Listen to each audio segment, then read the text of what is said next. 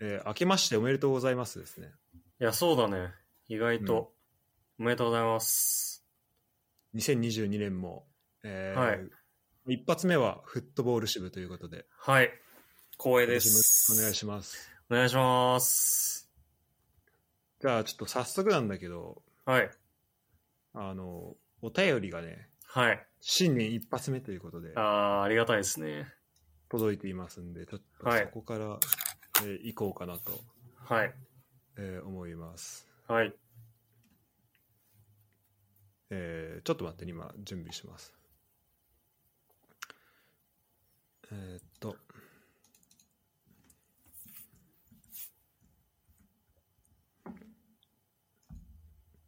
まあ、ど、そうね、どうしようかな。うーん。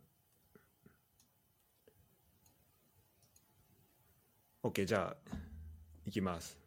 はい。えーポッドキャストネームふんどしのとらどしのさんから、はい。自称ススーパーサッカーオタクのユダさん、はい。高校サッカー選手権が明日決勝を迎えます見どころを教えてくださいっていうのがありますね、はい。まあ明日、えっと日曜日かなはい。 9日に決勝が9日で合ってるそうだね。この、この蚊に。うん。ということで、あのあ、成人の日かなそう、成人の日。いっつもそうだよね。ああ、じゃあ、あれか、月曜日か。月曜の祝そうそ日うに月曜の祝日に。えーあるっていうことで、はい。まあ、これ高校サッカー関連の話なんだけど、ちょっとそこからね、今日はスタートしていきたいなと思ってて、はい。えっ、と、で、もう一個来てます、この高校サッカー関連で。はい。えーポッドキャストネーム、さよならのカーペンターズさんから。はい。あこれ、あの、常連のはい。人なんだけど、すごい、いいリリスナーついてますね。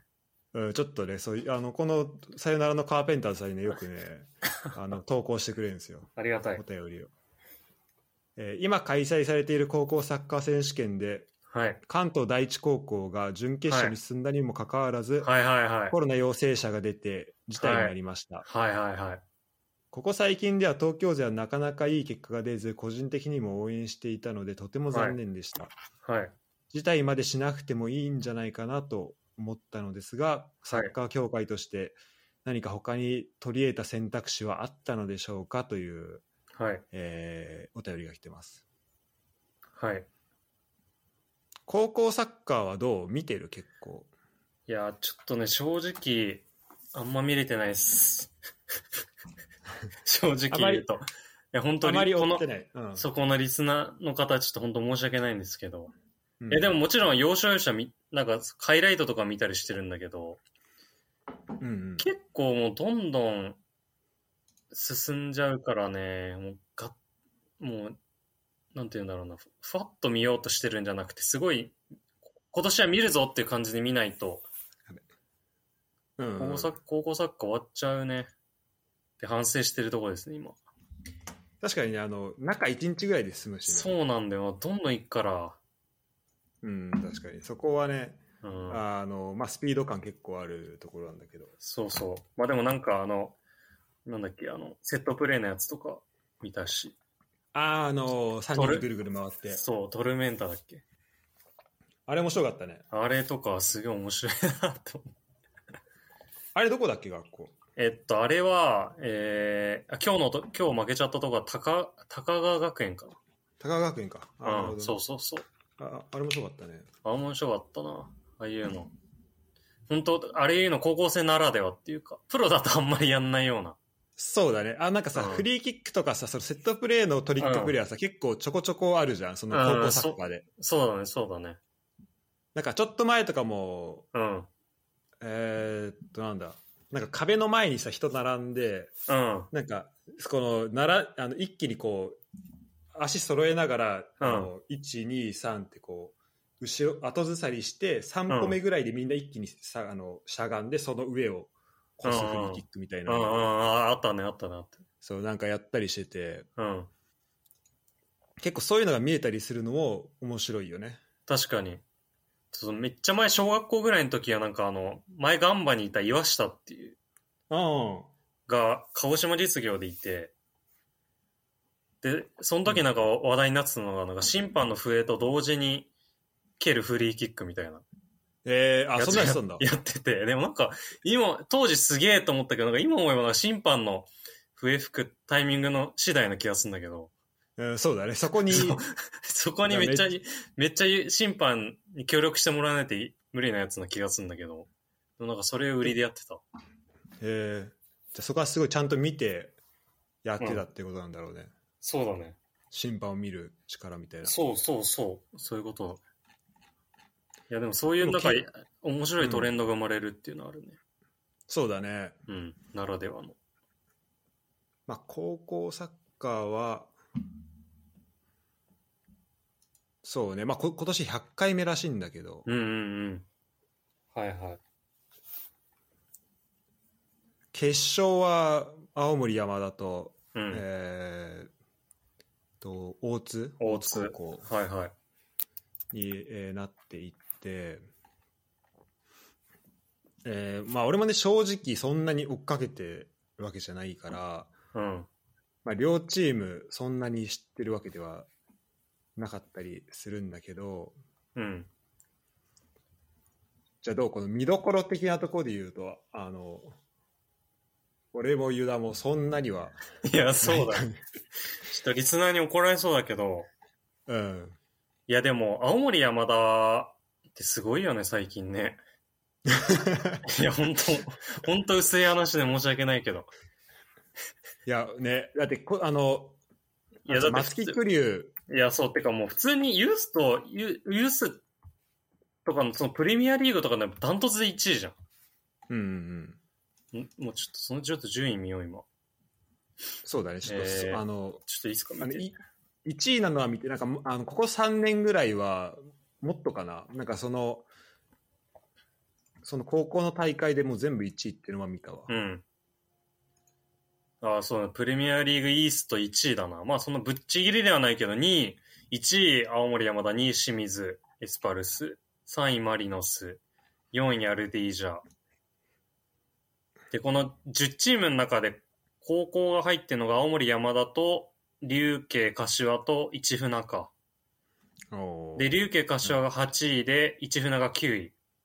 うんうんで、まあ、ちなみに10位がレッツっていう感じだね一番そうだねそんそう、いやでもこれ、 見てもちそょうそっうとた、るいチームや、だしいねや、そうだよね。これでぶっちぎりで今1位になってて、で、うん普通にあれだもんね、その、こう、あの、こういう J ユースの人から、からも、青森山田でやりたいって言って、高校から来る人も多いっていう話も、ああそうなんだそう聞くぐらいだから、前なんかレイソルのユースかなんかで2年生で、2年生、あ、3年生のタイミングでか。で、青森山田来てる人もいたしな。なんかで。ええあれ転校みたいなことそう、転校みたいな感じで。その後プロ行ったみたいな。だって青森山田とかだとさもうん。うもう場所を青森まで行かないとダメなわけじゃんそうだね。うんなんか天候とかさやっぱ大変青森だから大変な気がするけどそこはそんな問題になんないんだねいや、確かに、その立地的な不利はないのかなと思うけど。ねなんかどうやってやってんだろうって思っちゃううね、ん。確かに。まあ、施設とかもすごいのかな。あ、聞こえるあごめんミュミュートにしてたいや今さ順位表見てるけどさうん。あの得失点差がもう上の2チームで青森山田36清水25で、うもう。んあと全部まあ大宮がプラス2だけどあともう得失点差全部ゼロかマイナスみたいな、すそうだごねい状況だねこれは。いや、ほんとそうだよ失点9とかだもんな、なんか、し16試合で。本当だねで、得点45点。いや、結構圧倒的だな。うん OK じゃああのまあ決勝は、まあ、楽しんでくださいってことだねあの他に多分詳しい人がたくさんいるからいや、まあそうだね。あと、まあみんな知ってると思うけど、その、宇野善斗っていう選手めっちゃいいんで。あああれ、どこ、あと町田だっけないそうそうそう、町田行ったけど、本当に、レッツ来てほしかったなっていうぐらいの。なんか俺、ハイライトしか見てないんだけどさ、うんうんうんうん。 11番の選手いや、多分、あち、あ、じゃあ、ああと11番選手が、うん。なんか、あの、結構面白い、あの、右サイドの選手だったんだけど、はいはいはい。面白いなと思ってたなんかそあの去年の最初ぐらいにあの、はいなんかレッツの練習参加とかしてたみたいねああ、えっと、誰だろう。えー、ちょっと待ってね。えっ、と藤森藤森。はいはい。うんだからそう結構そのだから多分松木宇野とかめっちゃさもう内定決まってて、そうだね。内定しててみたいな感じですごいけど、うんうんうんまあそれまだ内定してない選手でもなんかでもう3年生とかでなんかどうすんだろうみたいな人は結構なんか気になる人やっぱたくさんいるよねそうだね。うんいや、そう、ここのさ、ちょっと高校サッカーのタイミングで難しいのはさ、もう我々、その高校サッカーめっちゃ見てるし、普段からプレミアリーグとか見てる人じゃない限り、うん、もう選手権で初めてこう見る人も結構いるわけじゃん。そうだね。選手とか。でうんそこの時点ではもう大体、もうこの時期だから、もう進路が決まってるっていう状態なのね。そうだよね。だからいつもなんかその選手権ですげえいいのに、なんで決まってないのみたいな人も出るっていうのが結構あるあるの。うん、うん、うん、確かに。毎毎回、毎年そうなってる気がする。すあるよね、なんか。あれ、なんでこの人普通に大学行くんだろうみたいなね。まあ確かに、まあユース、普通にそのね、各クラブユースもあるし、そうそうそまあだからすぐにってのはまあ難しいんだろうけどねう。。そうだね、この今1月に良かった。でも、毎通にいたけけどな、なんか、み何件か見たことある。もうめちゃくちゃ活躍して良すぎて、もうプロ。あ、そのまま決まったうんみたいな。うんうんまあ、その時、その前からちょっと声かけてたのかもしれないけど、うん、そっから決まってたっていうパターンもあるから。確かにね。まあそこの機会にはなるだろうね。そう、だからまあそ、こをね、アそうピーそうルすそるう。機会。そう。だからまあちょっと本当、こっち都合だけの話すると、なんかまあ夏ぐらいにやってくれたらね、もっと、 確かに。もっといいんだけどなって毎年思うわ。それ、そしたらまあこの人取ってほしいなみたいな話をよりできるから。確かに。まあでも、この時期のなんか風物詩としてもなっちゃってるから、それはそれでいいけど。そう、あとね、意外と、うん。この冬ってなんかうん他に見るものがたくさんあってあんまあーいりや高校サッカーを私見ようと思わないとあんまりね確かにね。見ないまあ普通にテレビでやってるからうん。うん。で年末年始結構家にいたりするし、まあ、それで見ることはあるんだけどうん結構俺ねなんかこここまでの二十何年間を振り返るとんなんか普通に高校サッカー選手権より甲子園の方が多分見てる時間長い、ああ、なるほどね。うんま確かに。あ高校サッカー選手権だとその予選がこの場でやったりしてたあの予選といううんかトーナメントの最初のとかは普通に駒場でやっててそれ見に行ったりとかはまあできてたけどはいはいはい。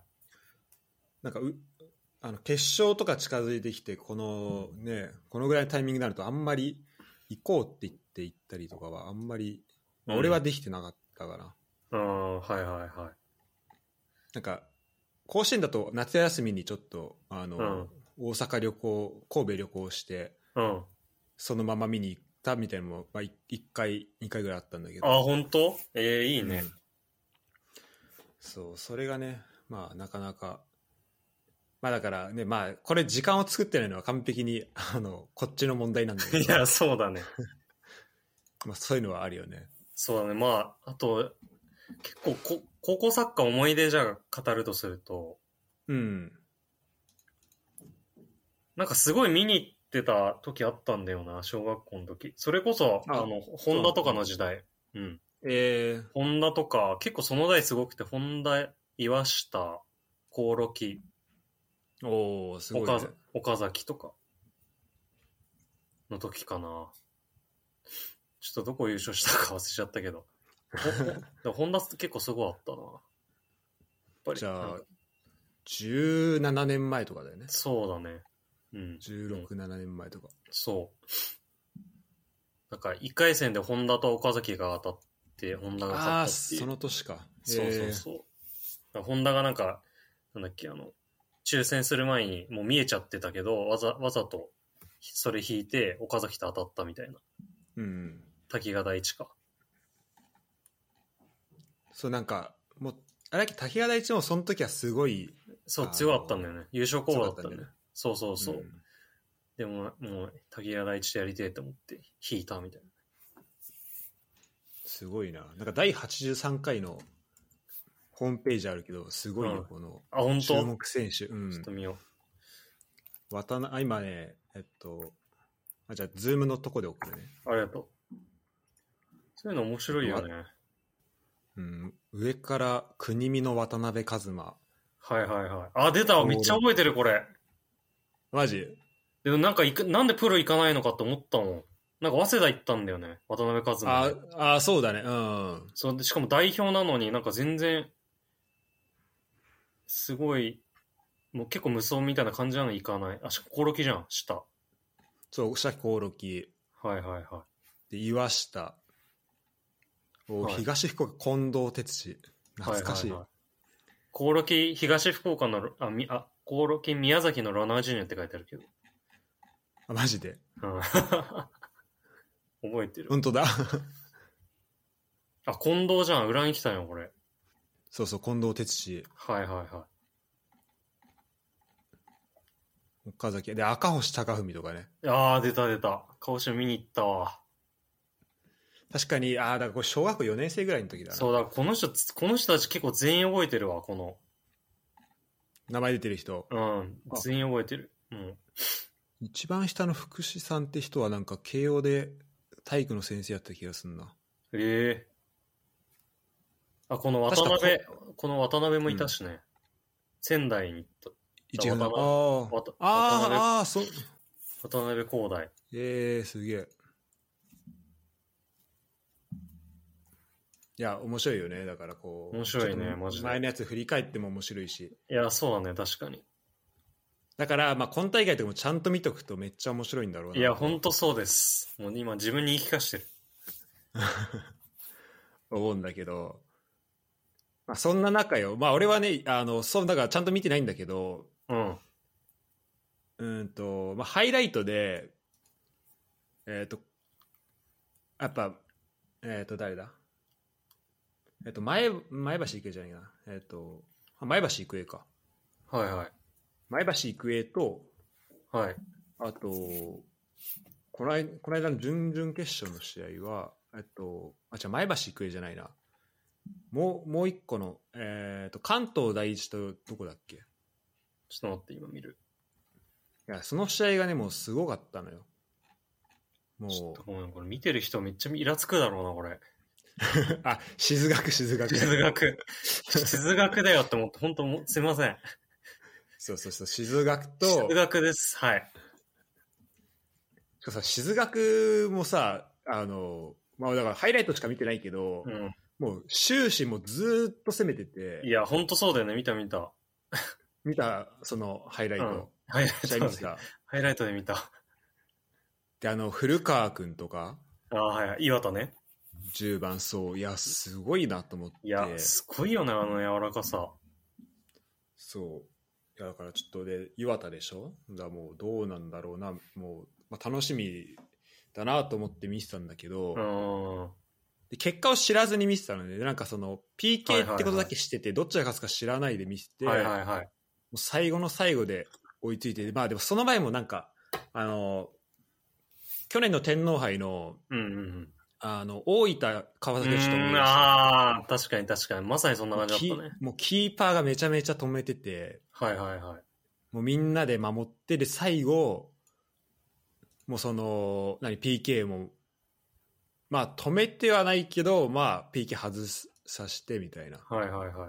感じで勝ったと思うんだけどもうすごい展開でだからこれでであの学校の記録にもなったらしいんだよねその準決勝進出っていうのは。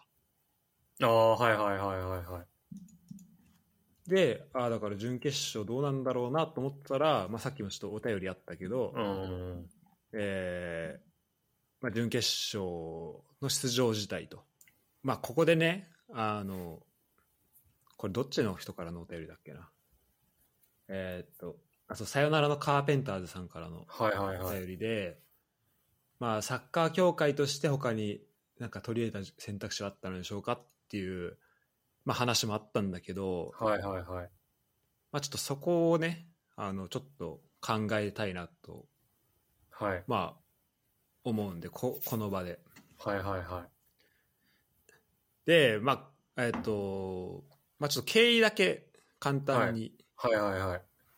えー言うと、まあまず、まあ、この関東第一高校は、うん。えっと、準決勝、この高校サッカー選手権今やってるやつの、まあ、準決勝までは、えー進出してて、うんで、そ、の前の段階で、えっと、1月の5日うんうんに、その関係者から、あと、新型コロナウイルス陽性反応っていうまあニュースが出たのね。で、その前の日の4日に、4日かなに関東第一が、そのさっき言った静岡学園に勝ってっていうのがあったんだけど、うん。うんうんうん。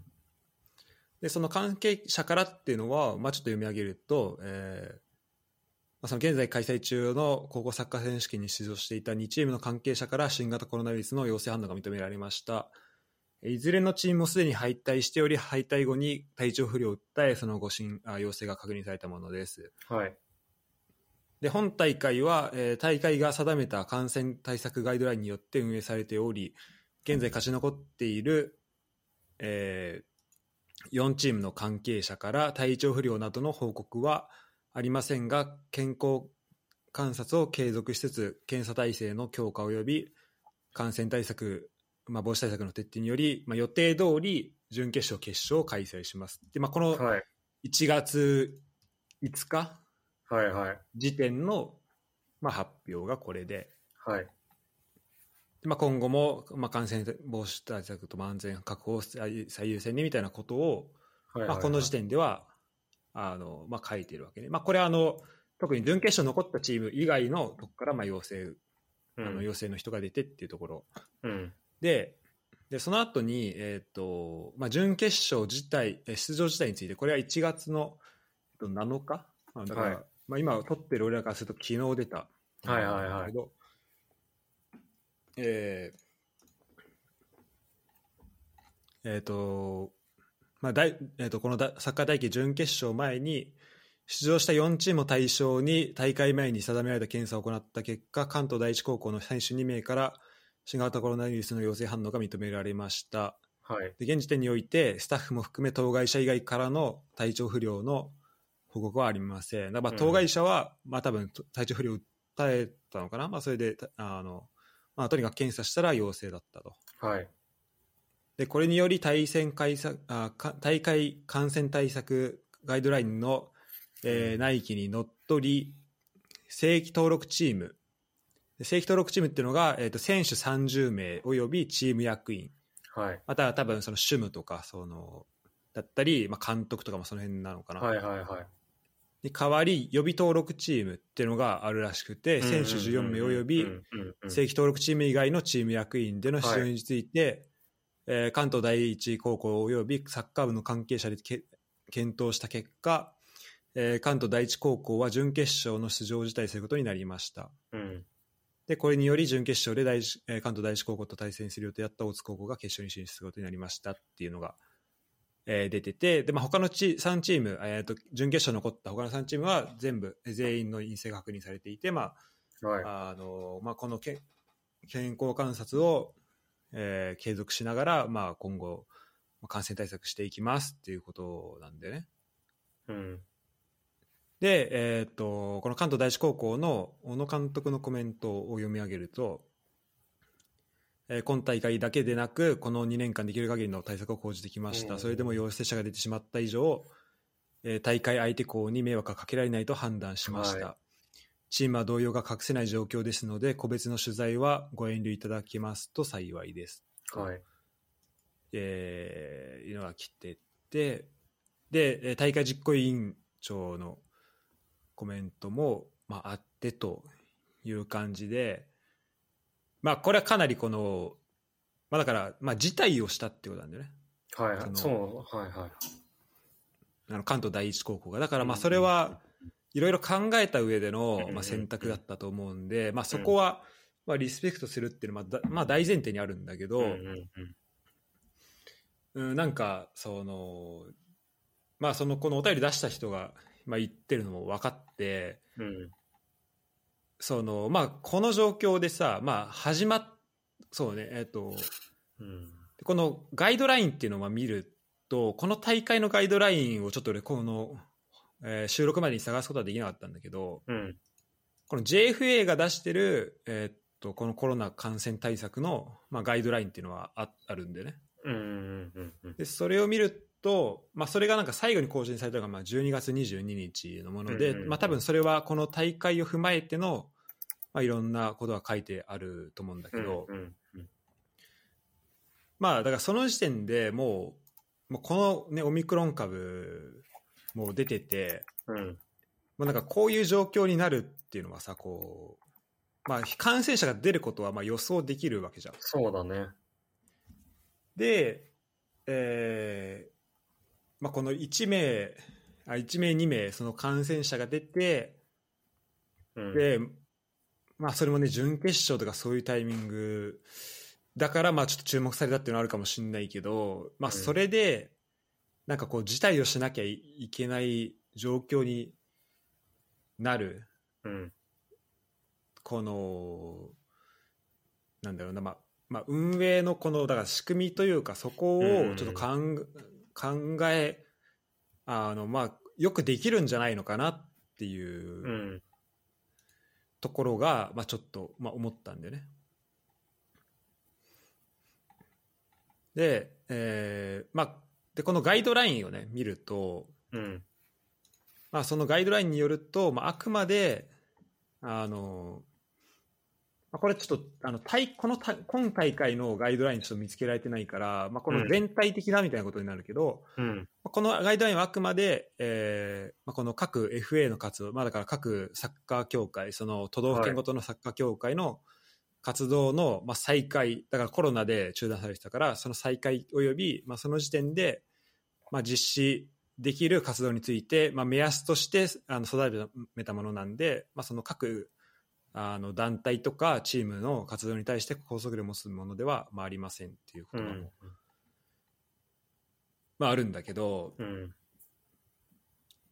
で、まあ、実際このでもで多分この、まあ、報道というかこの、えーニュース情報このさ選手権のサイトにある情報を見る感じだと、まあ、多分その、まあ、大会からどうこうこう上からっていうよりも、まあ、チームが自己判断でうんあの、まあ、拘束力ないから、まあ、自自己判断でうんうん迷惑をかけないためにっていうものだったと思うんだけど。うんなんか、うん、他の、なんだろうな、うん、まあみんなこのためにさ、やってきたりとかさ、さっきの話だいやと、そうだよね、本当に。まあ今内定は決まってない選手でも、この大会で活躍したことによってうんとかっていうのは、まあ、あったりするわけじゃん。うんだからそこをね、なんかどうにかしてこう変えられない、あどう変えていったらいいんだろうなっていうのをちょっとまあ考えたいなと思うんだけど、うん。はいはいはい。うわここまでのちょっと話を聞いて、うなんん、か、なんかおこう思ったこととか、そうだね。どうまあ、ユダは実際にあの、まあ、サッカーを、サッカー部で、まあこう、うんまあ、俺もそうだけど、まあ、高校でサッカー、まあ、スポーツをこう、うね、んずっとやってて、でまあこうまあ、その一番目指してた先の一番上がまあこの高校サッカー選手権全国はいは高校サッカー選手権になるわけだけど、いうんいやー、これそうだね。これ、あれなのかなやっぱその考え方としては、うんチーム内に陽性者が出ちゃうと、その他の人は陰性が確認、陰性が確認できたとしても、その陽性者以外の人は、その陽性陽性者の人と、まあ、いわゆる濃厚接触者になるからっていうことで、っていう考えなのかな、やっぱり。それ多分濃厚そうだね。だからチーム全体の人が、うん。もう完全に濃厚接触の。うん、そこ濃、厚そ接こ触で者、になる。そこで陰性ってなっても、まだ移りきってないからっていう考えなのかな、やっぱり。いやそうだと思う。あの、あまあ、そこで実際コンタクトは取ってるし、だあからこのまあ、だからさっきの話で言うと、えっ、と、正規登録チーム30人はもう全員このコロナ感染している確率が、まあ、可能性があるから、うん。まあ、そこの選手はもう、まあ、出場できないっていうのはまあ分かるよね。そうだね。その、まあ、この、まあ、もし、えっ、と、今日やるうんんだとしたら、うんうんうんまあ、そこできないっていうのは、まあ、うん分かって、それはわかるわ。で、まあ、あとだからその、まあ、予備地、まあ、だからその、スケジュール通りにやるかやらないかってまず選択肢があるとそ思うだね、そうだね。で、選択、でスケジュール通りにやるんだったら、まあ、さすがに、その、正規チ登録チームをまあ出すことできないよねっていうのは分かって、うんうんうんじゃあそうすると予備登録チームにうん。を出すことになるかっていうふうに、うんまあ、なるわけね。うんうん。まあ、そうだねで。うん。うん。あ、ごめんごめんでそこで、だかうら、そのせ、えっ、と、予備登録チームなんで、まあ、うんもちろんこう一番上その準備されてきそのこの大会のためにまあ100%準備してきたその選手たちではないだろうし、うん。まあ、なんかその選手を出す、まあ、そのチームを出したりで、まあ、テレビにも載るみたいなまあなんかそういう状況もうん。加味してあのだからその選手たちを出すのか、まあ、辞退をするのかみたいうん。う。なんうんところ、いやーで、まあ、そこうの辞退を選んだっていうことだと思うんだけど。はいはいはい。いや、確かに、それ、最初このニュース聞いたときに、うんいや、もう単純に、いや、ちょっと伸ばして、うんスケジュール延期させてやればいいじゃんと思ったんだけど、うん今よくよく考えてみると、もしじゃあその、伸ばしたとして、うんで、その間に、じゃあもともと本当に通常通りできた選手、チームのところから今度、あの、感染者が出ちゃったらどう、どうなんのかなっていう、考えてみた時にああうん、それすごいなんか責任問題になっちゃう気がするんだよね。まあちょっと日本的な考え、日本的な考えかもしれないけどさ。そう責任っていうのは、えっとうんまあえーだからその協会が取るのかその最初に起こしたそうそうそう。なんかすご最い、初あにの、そ感う、染したチーム通常通りできるチームがめちゃくちゃかわいそうな気がするんだよね。そうなると。ああそう。なんか時期を遅らせることによってそうならないとも限らないし。うんまあそれ、まあ、今はねどどのチームも全然可能性はあるもんねなそるうそうそう。いや、だからなんか、単純に、いや、伸ばしても、治ってからやればいいじゃんと思ったんだけど、なんかそういうこと考えると、ちょっと、難しいのかなっていう気もしてくるな。うんうんなるほどねうん。いや、まあもちろんそれ治って、一番は、っていう、もうどっちも感染者ないっていうのはもちろんいいけど、うんうんそんなことやってたら、本当にいつまで伸ばすんだとかって話になっちゃうし。そうねうん、あいや、これ、じゃあとじゃそうとはいえじゃあこの一チームが、うん。まあ、感染者出たからといってじゃあそれでそのチームが全てを、まあ、背負うべきなのかみたいなのもまあ、うん、いや、そうだねある気がするそうしじゃあそこうれ、だねこれ今一チームだからいいけどもっとじゃあ、じゃあこの、まあ、今いや敗そうだよね退したチームからそ,、んの2チームから出てたわけだけど、じゃあこれが残ってたらうん。残っててじゃあこのもうじゃあもしねあの、まあ、3チーム残っててうん。でそれで準決勝のうち4チーム中3チームが敗退になって。うん。でじゃうあそのの残り1チーム優勝なのとかさ、ねえねえ。ほんと、そう、そうなっちゃうよね。うん、だからこうだからまあ事態はうんだからまあその選択肢しかだから多分もううーんとだからこの関東第一高校としてはもうその予備チームを出すか予備登録チームを出すか、うんまあ、事態をするかって選択肢しかなかったけど、うんじゃあそのスケジュールのところとかを、まあ、そもそもこの状なんだもうコロナと付き合いながらやっていくって状況で、うん。まあ、もうちょっと柔軟性のあるものに、うん。まあ、できるんじゃないのかなっていうところだと思うんでね。うん、そうだね。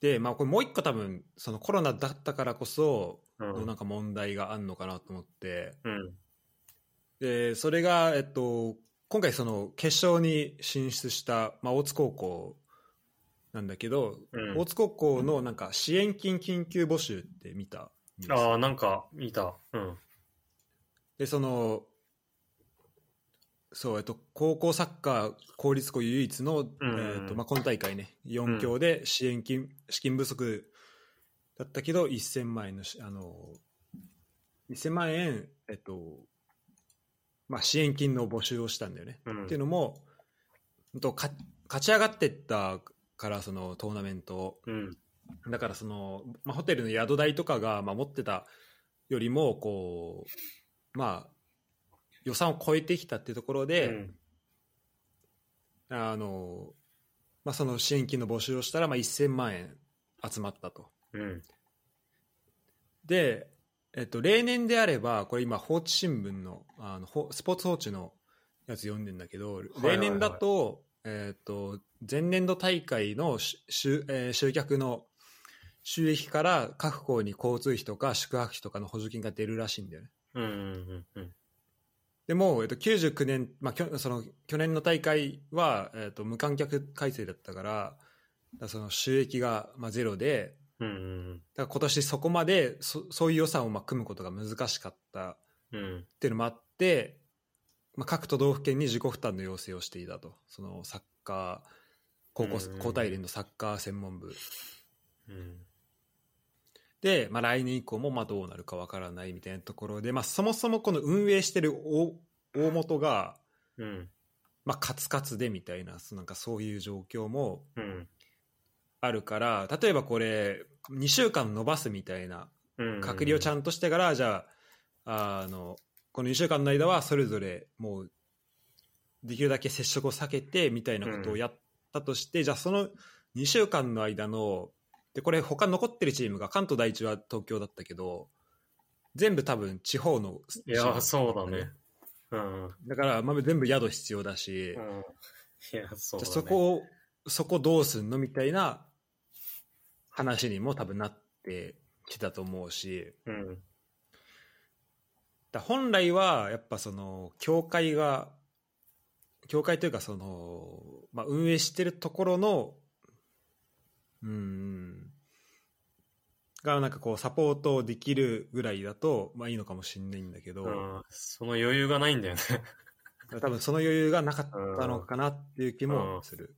確かにそうだね GFA めっちゃなんか財務状況悪いみたいな出てたよねこと今年ああやっぱそうなんだ。出てたね結構赤字だみたいな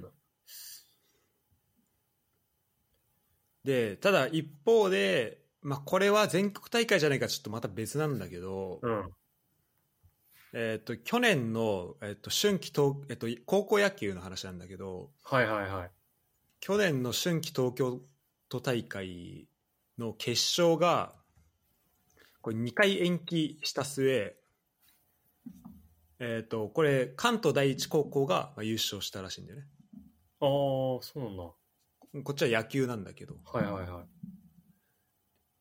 それであのっていうのもあってだからまあ残り試合が少ないってことを考えるとじゃあうん準決勝もう一かもう一カードだけやっといてもらってて、うんまあ決勝はそうだ決ねめて、うんで、まあ、残り2試合ポンポンとやるってことも、うんまあ、できたはできたと思うんだよね、うんうんままああそうやだりね方としては。まあ確かに準決勝ぐらいからだったらできるよねでなんかその後にうん例えば、まあ、これさ東京都大会だから、まあ、その後多分関東大会とかがあるはずじゃん。うんうんでそうそうなるとじゃあその先そこ伸ばしたら先がっていうのもあるかもしれないけど、うんまあ、これ高校サッカー選手権はもう他に多分この後には多分すぐに何かあるっていうわけではないじゃんこれ、そうだねここで一回区切りがつくもんだから、うんうんうんだからその事態とかって話になる前に一回そっちのそっちでこう選択肢をあの、まあ、作って欲しかったなというかちょっと本当なんかうんまあ事態をさせちゃうっていうのはまあ本当かわいそうだったなっていうや、確かに。まあ、正直、本当一番最悪の、一番最後の決選択肢であってほしいよね。いやそうそうそう、まあ事態って本当にだからいろいろ考えての結果ではあると思うんだだけどうん。でねそれがねやっぱこうちょっと報道いろいろ見たけどあんまりこう情報がないから、まあ、俺らには分からないところで、うんまあ、あんまりその、ね、俺らが口出しするところじゃないのかもしれないけど、うんうんちょっとそれはねあの思ってしまうよね。まあ、確かに。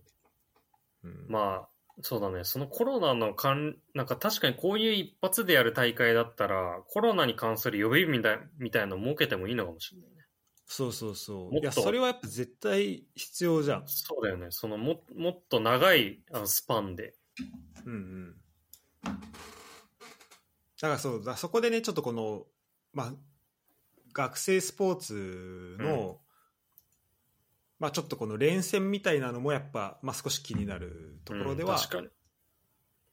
まあ、あってで多分なんで連戦にしてるかっていうとうんとまあやっぱこの会場をさすごいいや、そうだよね。関東にけ限定してるから、うん。だからそれ、まあ、だからそのさそれこそやっぱ例えば1ヶ月の大会にした時にじゃあその1ヶ月のやあの宿代とかを、うん。まあ、じゃあどこが出すのって話になってで、まあ、自己負担してくださいとか、まあ、うん協会が出すでも、まあ、そんなにお金出せないってなったらうん。じゃあまあ集中開催にしましょうってなるのはまうんあわかるんだけどじゃあそしたら、うんとうん、なんかまあ分散開催じゃないけどだからそのトーナメントもねなんかある程度その、まあ、ひアジア ACL のさ東アジ ア西アジアじゃないけどさはいはいはい。イースト、うんウエストでやるそうだからちょっとブロックの予選とかに、うんまあ、このコロナだだからうん。まあするとかさなんかいや、このそいや、それはありだね、結構。なんかそのさ仕組みはちょっと変えていかないと、うん多分厳しいよね。いやあの確かに多分このままで、うん、そう。だからセントラルでやるからこそ、そのコロナ、このまたコロナ集中で開催で陽性者云々って話にもなっちゃうから、そうそうそうそうだからもうい、なんかギュッとやる、もう、感じじゃないのかもしれないね、今これからの流れで言うと。そうそうそうそうすると、こう、まあ、日程的な、こう、余裕も持たせて行えるし、もっと延期とかっていう選択肢も多分増えるはずだから、うんうんうん、そういう意味じゃ確かに、その、例えばイースト、ウエストぐらいでこう、1月を決勝に持ってくんだったら10月ぐらいからやっていって、うん、とかっていうのでもいいのかな。まあ、そしたらまあ予選めっちゃ早くやんなきゃいけないけどね。そうだね その分。まだ週1とかでやるとしたら、まあ、11月ぐらいにはうん。始まってたいみたいになっちゃうねだからまあそこはまあむずいよねであとまあお集客の問題もあるからさそんなあの、うん。まあ、地方でやったからやるのはいいけどじゃあそのお客さんそんな入らないよとかさうん。っていうのもあるだろうしさ、まあそうだね。まああと、うん、地方の高校が東京の国立とかでバッて来てやるっていうので強豪校と1回戦戦うっていうのがいいっていうのもあるしねうんまあ、そこを目指してきてると思うんだけどうんただやっぱその、まあ、長期的に見た時にやっぱその地方、まあ、国立にすごい伝統があったりとかそのみんなそこを目指してとかっていうのも、うんまあ、分かるけどでもやっぱなんか地方をもっと盛り上げていくっていうのを考えたらその地方の、例えばうーんと、まあ、九州だったらその、まあ、福岡のスタジアムとかその大分のスタジアムとか。いやそうだよね東北だったらその仙台とかまあなんかそういう、そこでこう人が集まってなんかこう盛り上げていくっていううんのはまあああってあった方がいいのかなと思うし、まあ、それは、うんあのまあ県予選とかの決勝では使ってるかもしれないけどうんでもそこをまあ全国大会にしてもっと盛り上げてでこの地元の人とかにもうもっとこう知ってもらったりとかなんかそこでの盛り上げ方っていうのも絶対あると思うから、うんなんか、うん、やっぱその、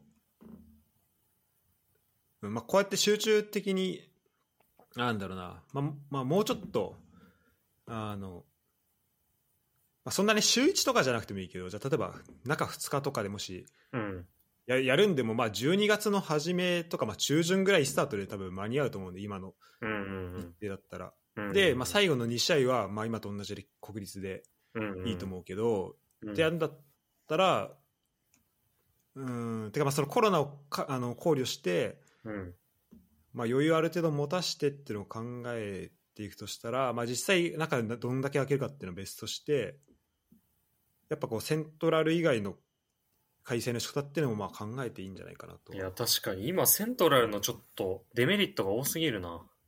うん、そうだよね。だってそもそも東京って一番感染者多いところで、そうそうそう。やってるしほん本当そう。しかもそのなんか海外でやる大会だったらセントラルは、まあ隔離云々って話あるから、まあ仕方ないと思うんだけど、うん、別に国内で隔離ないし、そうだね。そういうこと考えるとやっぱ地方でやった方がいいなあ気がするな。で、しかもその方がなんか開催も、なんか正直高校サッカー PK 戦めっちゃ多いじゃん。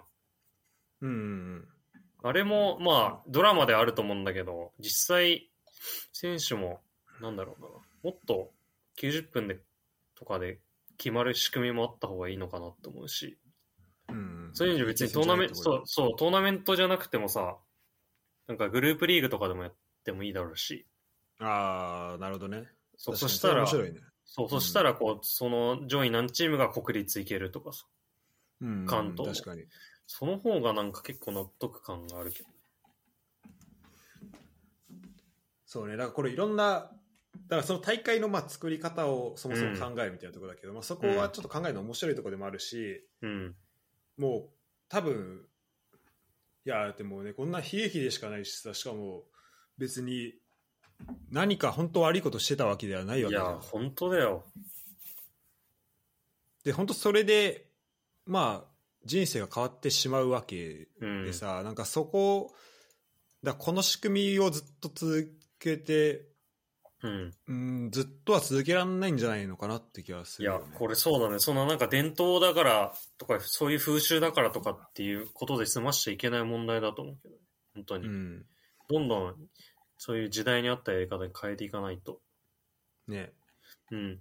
えやでもしなんか今さあなんかあごめんえっと中日を1日ずつ開けてるらしいんじゃん、この大会も、うん。うん。いでそれもなんか去年まではなんか毎日やってたんでしょや、さ、そうだからそこも変わったみたいでうん。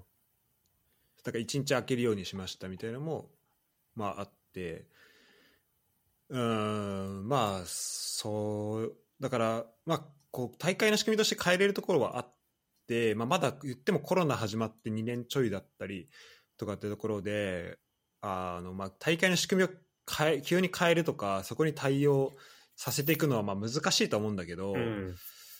でもやっぱり、うんまあ、そこはねこう動いていかないといけないところなのかなっていうふうには思ったね。そうだね。うん、という感じかななんかなんかまあ大会自体を見てないから、まあ、それ以外のところで喋るってなるといや、そうだ。ちょっとこういう感じにはないり。ますけど、まあでもまあこれがもう、まあ、この決定自体は動かないと思うから、まあ、関東第一の選手はすごい、まあ、悔しさもあいるとや思ーうしそうだね。これは無駄にしてほしくない。で、なんかちょっとネットでそういう書き込み見ていいなと思ったんだけど、うんまあ、これはもう全く別として、なんか例えばゼロックスの前座試合で、関ああ東関東第一出てもらうとか。確かにねそういうなんいかや、そう、何かしら舞台やをね、そう、何かしらやってほしい、本当に。うん本当だねうん。なんか、どっかの選抜と戦うとかうんでそもうだいいねと思本う当そういう、うん、でもいいと思うし、その、 J リーガーのお客さんの前で見てもらうとか。うんうん。そう思う。ゼロックスとかそういうのに使ってほしいわ、結構。そう、いや、本当だね。さうん。最後それだともう、最後はこれだとちょっとね、やりきれないところもあるだろやうりし。きれなすぎる。うん。うん。まあ、あとはまあこのね、まあ、だから、まあ、人生のすごい、まあ、大きなイベントで、まあ、これはすごい、まあ、本当にネガティブなことではあるかもしれないけど、まあ、それをこう、経験した人がこの後どうなっていくのかなっていうのは、ちょっとすごい注目はしたいなとうん。うん。思います。ちょっと、まあ、一言っぽくなっちゃうけど。いや、そうだね。でも、すごい、まあ、本当に、まあ、軽い言葉かもしれないけど、本当すごい、その、とんでもない経験だよね。うん、いや本当にだからうんこれどうやって乗り越えていくのか、うんそこは本当にあのでなんか、まあ、あのサッカーをやってた人たちだってまあ乗り越えられると思うし、うんうんうん、あんな粘り強く勝ち上がってたから、うん、まあだからまあどうなんだろう内定のプロ内定の選手とかもいるのかな、まあ、分かんないけど、まあ、大学に行く人も多分多いんじゃないかなって気もするし、うんあのうん大学で続ける人もね、まあ、こういう終わり方だとうん、続ける人は多い気もするしちょっとうんその人たちがどう、どういうふうになるのかなみたいなのはちょっと楽しみ、うん、まあ、勝手だけどね楽しみちょっと楽しみかなとはう思んいまうした。ん。という感じでいいですか高校生か、でねお便りがえっとでもう一個お便り紹介していいあ、まだ、またあんのあままだありますありがたい。ちょっとこれはねあのちょっとあのちょっと俺つちょつ作って作っていかないといけないから じゃあいきますねはい。ポッドキャストネーム、メッシ。はい、ユダ・ゴータ。パリ・サンジェルマン所属のリオレネル・メッシだ。君たちは日本からサッカーを盛り上げる活動をしていると聞いたよ。とても素晴らしいことだ。今はコロナウイルスのせいで世界中が我慢しなくてはならない。それはサッカーを愛する全ての人たちの、人たちもそうだ。はだい。からこれからも活動を続けてほしいんだ。はい。僕からも君たちに質問があるよ。今年はワールドカップがあるね。はい。優勝はどこの国になると思う僕自身最後の出場になることは覚悟しているんだ。集大成を見せたいね。いろんな人がレオはもう終わったと言うかもしれないが、はいそれは大会を見てもらえばわかるよ。少し気がかりなことは、ポルトガルがまだ出場を決めていないことだ。はいはいはい。ロロナウドと一緒に出たいね。彼はいつだってベストな選手だし、人としても素晴らしい。僕は彼をリスペクトしているし、彼もそうだと嬉しいね。二人ともアルゼンチンは強いよ。僕は本気で優勝する気でいるし、そのための準備をしている。はい。放送を楽しみにしているよ。という、あの、ああ、すごい。ビッグネームから。ついにね、メッシから いやー、飯から来るようになったか。来るなってまあ、これがあの今、あの、悪名高いなりすましっていうやつですね。君は高いやつ。うんいやー、こ続けてるといいことあるな。ということで、あの、ワールドカップの、いやー、ワールドカップですよ。そう、今年ね、何やともあれ、ワールドカップイいヤや、ーなんかで、ね、早くないなんかやっぱ。オリンピックあったからかな。去オリ年。ンピックもあったしななんね、かそうだね。やっカぱー、カームがやっぱなんかおかしい。うん、そうだね。なんか全然、なんかさ、うそう、ん。早すぎて、そうそうそなんう。か、なんか、あの、2018のワールドカップがなんか2019にやったんじゃないかなってぐらいも、いうや、わかるわかる。ね、なんかすぐ来てる感じあるよね。そうそう。てかまあ、なんで一番かって思ったらやっぱ、日本が予選突破決まってないからだわまあ、それもあるわ、確かうにん。そこだと思うんだよね、実際。なんか、ワールドカップさあっていう感じではないもん、まだ。うん、ほらね。いけんのかな、まずそのまずそこだよね。そうそうそう。まあ、そそうだね。で、これもちょっとノーションに、あのね、今の状況をまとめたやつを作ってるから、ありがとう。ユダ、見といて。今、うんと、枠が32だよね、今年はは。いはいは今年まで32だっけい。今年まで30人、次からだね。そうだよね。うん。ででそのうち、えーっと1、2、えーっと13カ国カ国かなはい。出場が決まってて、はい。えーっとまあ、AFC からは、まああのまあ、アジアの予選からは、うん。えっと開催国のカタールプラス4枠なんだけど、うん。まあかえーっとまあ、カタールだけその開催国は決まってるけど、まあ他の4枠はまだ決まってないと。うん。まあ、今月末に、まあ、おそらく1チームぐらいはもしかしたら決まるかもしれないけど、うん。うん。まあ、まだこれからっていうところで,、はいでヨーロッパはえっとこの間の予選で、えーっとまあ、各グループの1位が出場決定っていうところでセルビア、スペイン、スイス、フランス、ベルギー、うんデンマーク、オランダ、クロアチア、ドイツ、イうんングランドと、うん。まあ、10チームが決まってあと3チームは、まあ、プレーオフはい。って感じ。はい。で南米予選は、えー、と 4, 4プラス5、えー、と4チームと、あと5位のチームは、えー、とアジアの最終予選の3位のチームとはい。プレーオフはい。だから日本は3位になってで3位同士でまずやるけどそこで勝ったとしてもこのブラジルあとブラ いジルじゃや、ないそうななんだよ。南米予選5位とやんなきゃいけないんだよそうなんだよ。めちゃくちゃ強いよね。で後でちょっと南米予選もいやあのそうだね話するけどもうねチームいやここ5位来るのみたいなチームあるからいや、もう怖い。あ、もうちょっとあんま見ないようにしてたぐらい怖い。ちょっとそうねうん。やっぱりちょっとさ、あんまり代表の調子が良くないと、やっぱ代表、まあ、レッツもそうだけどさ、うん。ちょっと見たくなくなるけど、ちょっと今ここはちょっとあえてまあそうだね。目を向けようっていうことで、そうだね。まあ、それが南米4.5、はい。うん、で、えっと、アジアも4.5で、えーまあ、今、グループ A、B って分かれてて、日本は B グループにいるけど、それぞれ A、B の上位2チームが、えーまあ、自動で決まって、はいで、3位同士、まあ、今言ったように3位同士が戦って、えーそこのまあ勝者が、またその後に、えっと大陸間プレーオフで、まあ、南米の5位とやると。はい。で、あえー北中米カリブ海予選は、だからまあアメリカとかカナダとかあるけど、まあ、それ3.5枠。うん。で、アフリカは、えー5枠。で、えー北中米カリブ海の4位と、オセアニアの、えーオセアニア代表が、まあ、戦って、まあ、勝った方が、まあ、えー大陸間プレーオフで、まあ、出ると。はい。まあ、予選のこう組み合わせとしてはまあ大体そんな感じで、うんえー、と開催国で欧州からが一番多くてで他南米アジアカリブ海北中米カリブ海えーアフリカがまあ続いていくという感じなんだけど、まあ、まずはどうしようかな高校サッカーより多分こっちの方が喋れるでしょいや、そうだね。さすが に。そうだね。ということで、ちょっとあのーまあ、日本代表も、まあ、今月末、試合あったりするけど、うん。ちょっとその辺のね、あの展望とかを話していきたいんだけど、はい。まあえー、と今言ったように、まあえっとアルゼンチンはもう出場が決まってるわけよ。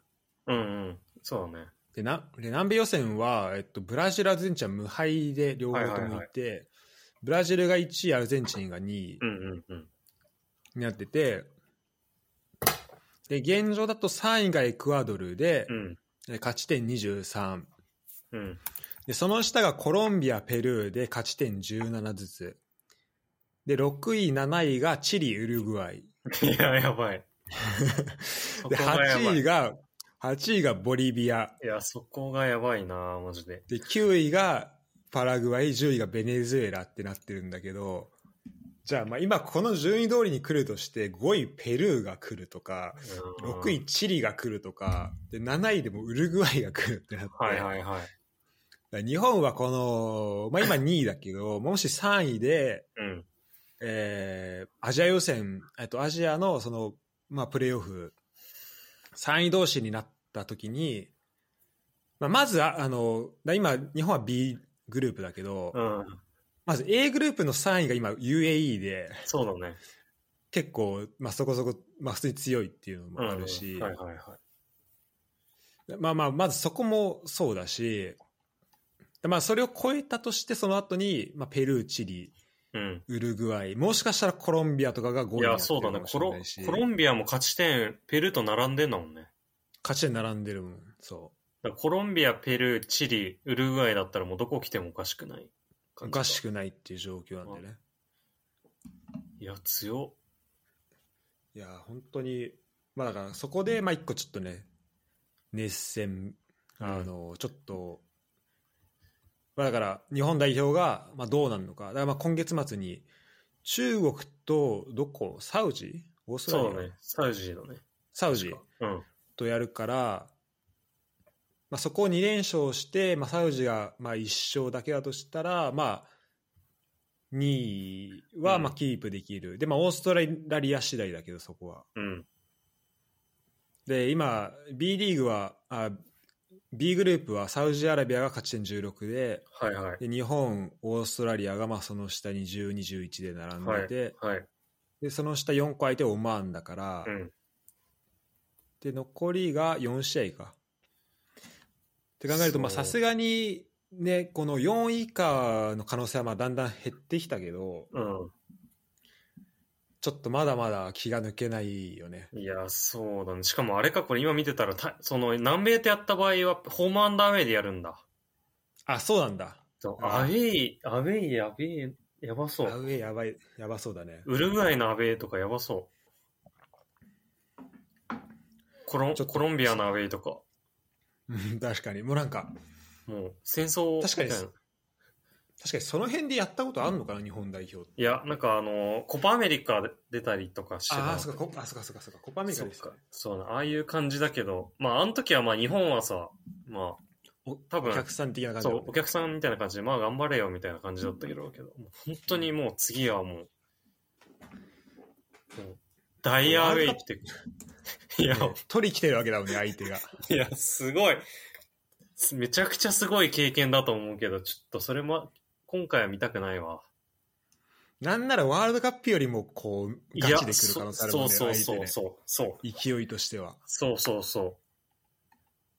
だから日本もしこれ、そう、このプレーオフ勝って、もし突破できたとしたらかなりワールドカップ期待できると思うけどね、逆に。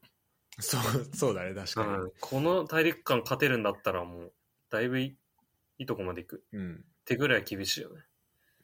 そうだね。いや、やばいな。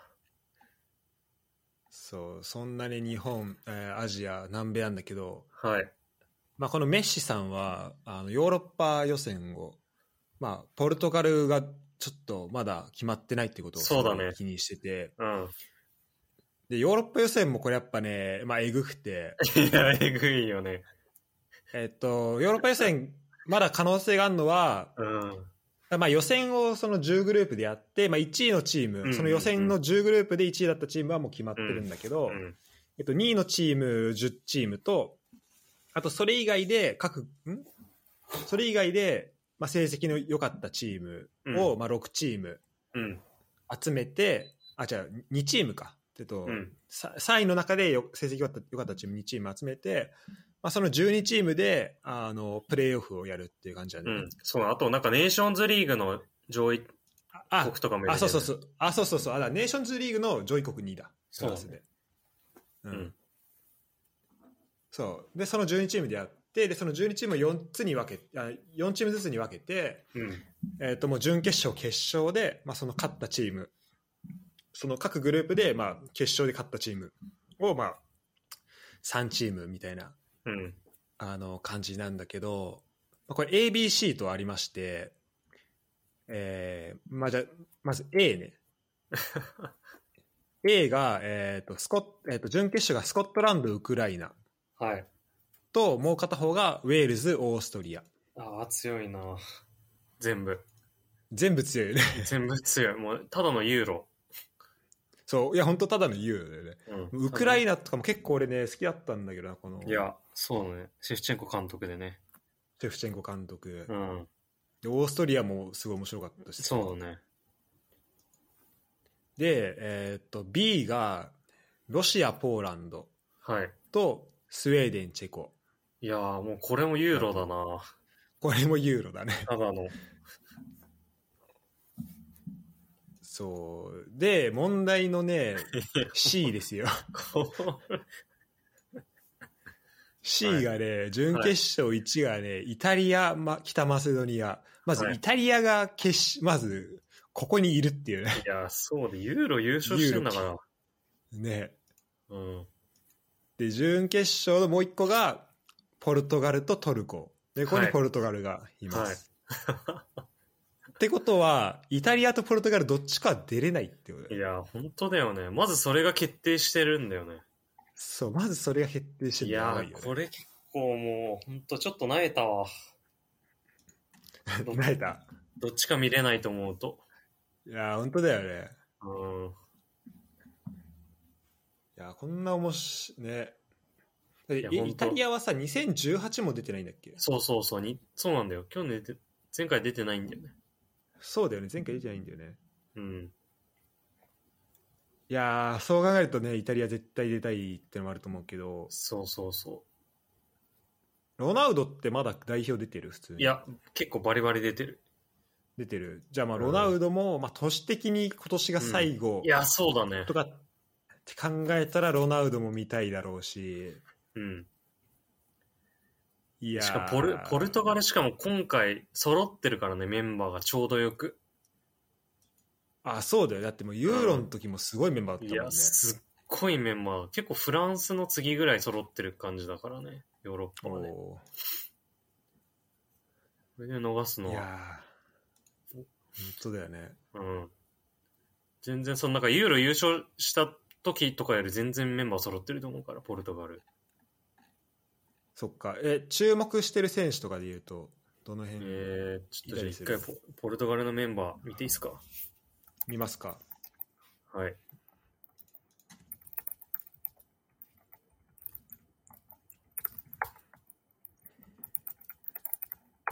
まあ、プレミアリーグでやってる選手がほとんどなんだよね。あそのなんか、ウルバーハンプトンか。あ。あーはいはいはい。あれか、ジョアン・モーチーニョとか。そうそうそう。が、やっぱポルトガル人がめっちゃ取るから。あそうなんだね。そうそうそう。なんかね、代理人、あ、オーナーか。がポルトガルの人だった。あ本当だうん確か。めっちゃいる。あ、ジョめっちゃゼ、いるあ、ジョゼサーもそっか、そっか。 そうなんだよ。あルルベン・ネベス。そうそうそう。あと、まあ、ジョタとかも、その、ウウルブスから入って、リバプール行ったりとか、ああ、そっか、そうだね。そっか、そっか。そうそうそう。っていうのもあるし、いや、えぐい。ルベン・ディアス、ルベン・ネベス、ブルーノ・フェルナンデス、あベルベルナード・シルバー、ジョアン・フェリックス、ロナウド、ジョタ、アンドレ・シーバー、あと、このミランのラファエル・レオンっていうのがめっちゃ今売り出し中で、えだいぶ来てるんですよね。だ結構、開花まで時間かかってたけど、もう結構イ、うんイブラがすごい、あの、よくしてて、ー、あそうなんだ。うんそっか、そっか。そうチームメイトか。そうそう、すごいポテンシャルあるんだけど、結構気持ちのムラがあって、うん。あんまりこうパフォーマンス安定してはっきりきてなかったんだけど、うん。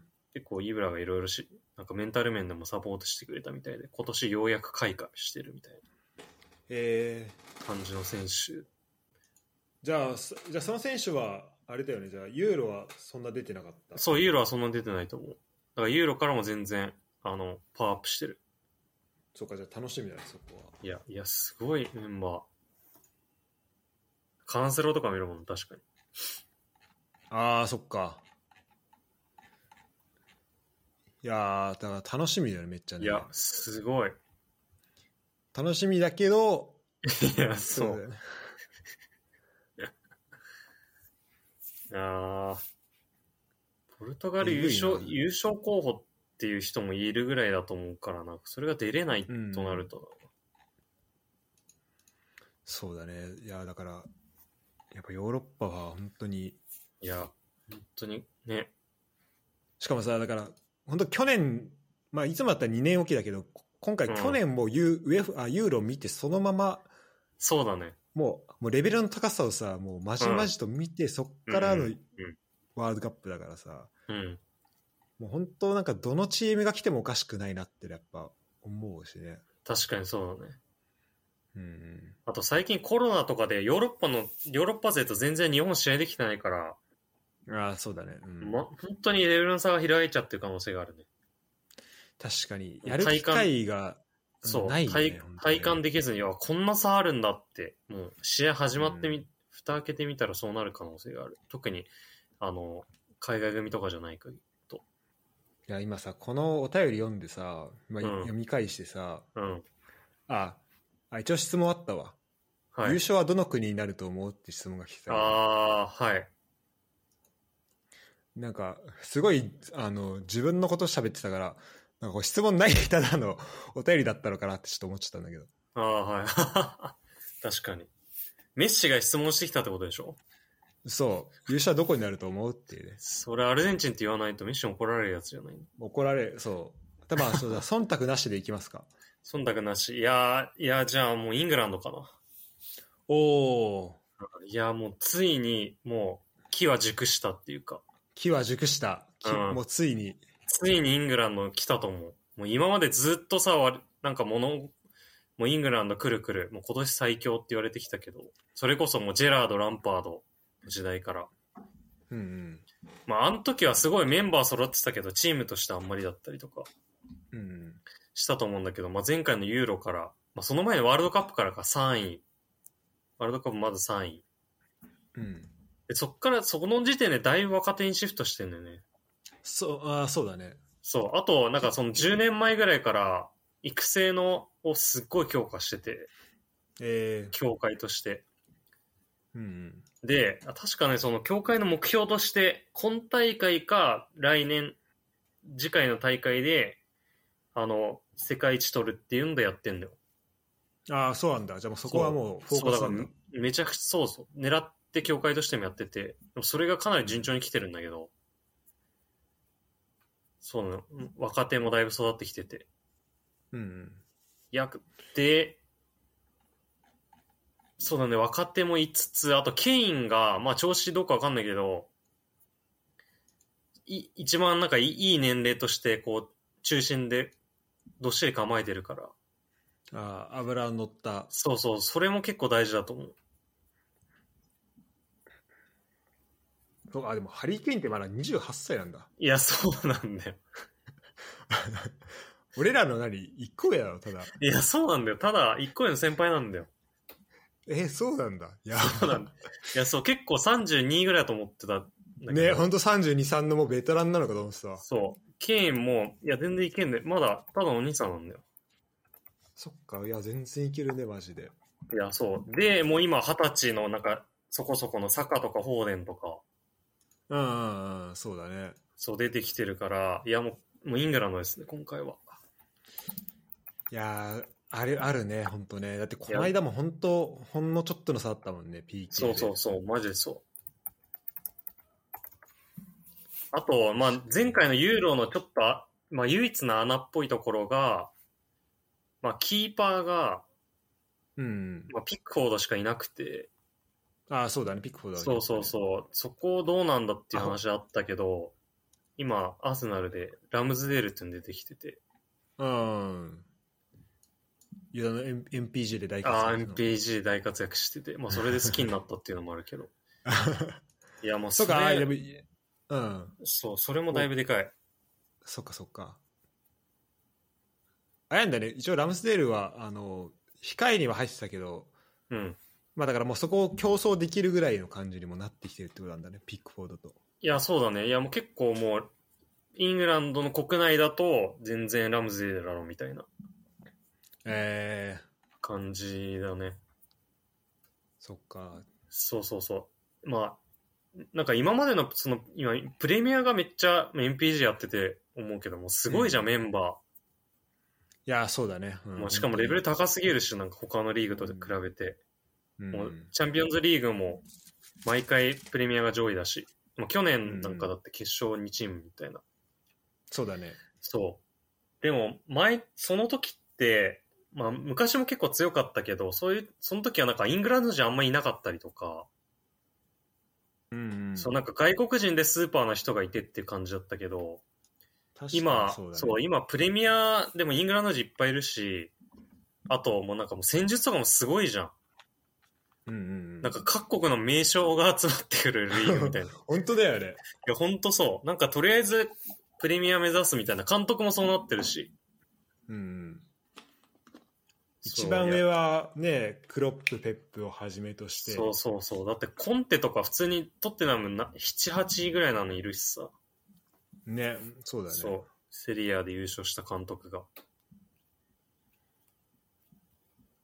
ていうのもあるし。でなんか、うん、そうだね。なんかそのさ昔のそのチャンピオンズリーグ出てた時の、うん。例えば、あえーっと、まあ、ユユナイテッドとかさ、チェルシーをさ、うん思い出すとさ、うん。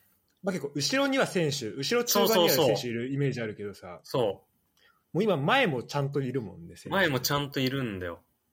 うんそれはでかいね。いや、だからかなり本命だと思いますね。なるほど。イングランド、ちょっと注目だね。そうだなあと、なんか今今までのなんか流れから言うと、うんやっぱりそのペップが監督やったクラブの国はう、ん、すごい戦術的に洗練されるから、言うよね、それね。そうそうそう、やっぱスペインもそうだし、ドイツもそうだし、うん、いそういうのありそうだよね、やっぱり。や、しかも、本当にそれは起きているだろうしね。いや、そうそう、実際ね、そのなんかたまたまとかジンクスとかじゃなくて、うんうん。実際だってそれになんか対抗しようとするっていうの生まれるだけでもだいぶレベル上がるだろうし、ね、本当だうよね。んうん、で他にもさ、なんかビエルサとかもさ、普通にいてさ、そうそうそうなんだよねもうすごいよね、監督だけでも。すごいうん、確かにな、だからプレミアリーグもちょっとね、どうなっていくのかすごい楽しみではそうだねあるけど、うん、今だとマンシティがちょっと抜けちゃってるんだね。そうだねなるほど。まあ、というワールドカップ、まあでもね、あーもう10ヶ月後ぐらいでもうワールドカップだよ。早っ 10ヶ月マジで1年切ってんのかそうね余裕でそうだね、もう今年だからね、ええちょっとワールドカップ見に行きたいな。ああいいねいけんじゃんチケチケットあんのかな確かにどうなってんだろうねうん。そっか今年冬いやか冬だね、なんかまたちょっと違う感じにはなるけど。うーんうん。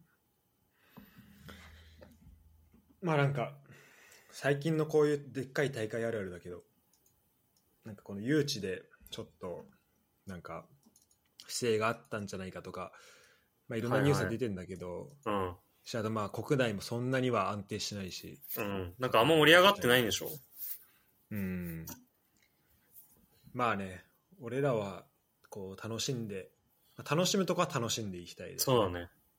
うんまあそんなワールドカップですはい。よしということで一応今日あ話したいあの話したいというかこのお便りははい。あお便りありがとうございました3人ありがとうございました。えーふんどしのとらどしのさんと、さよならのカーペンターズさんと、はいメシさん。はい。まあ、ここのね、このお便りきっかけでやっぱいろいろ喋れるんで、いや、ありがたいですね。うん。なんか、ユダ的に最近気になったサッカーの話とかあるうーんと、そうだね。いや、ちょっともう完全にもうネネタでいいですか、じゃあ。あ、全然ネタで。いや、なんかもうすげえ面白いなって思った話があって。うん。あの、なんかね、セリアの話なんだけど、これ知ってるかななんか前代未聞の退場があったっていう。おいや、見たかなわかんない。知ってるこれなんかね、すごい結構話聞いてくから、なんかじわじわすごい考えると面白くなってくる話なんだけど、うん。まず、ちょっと全体説明させてもらうと、あの、ラッツィオ対インテルの試合があったのね。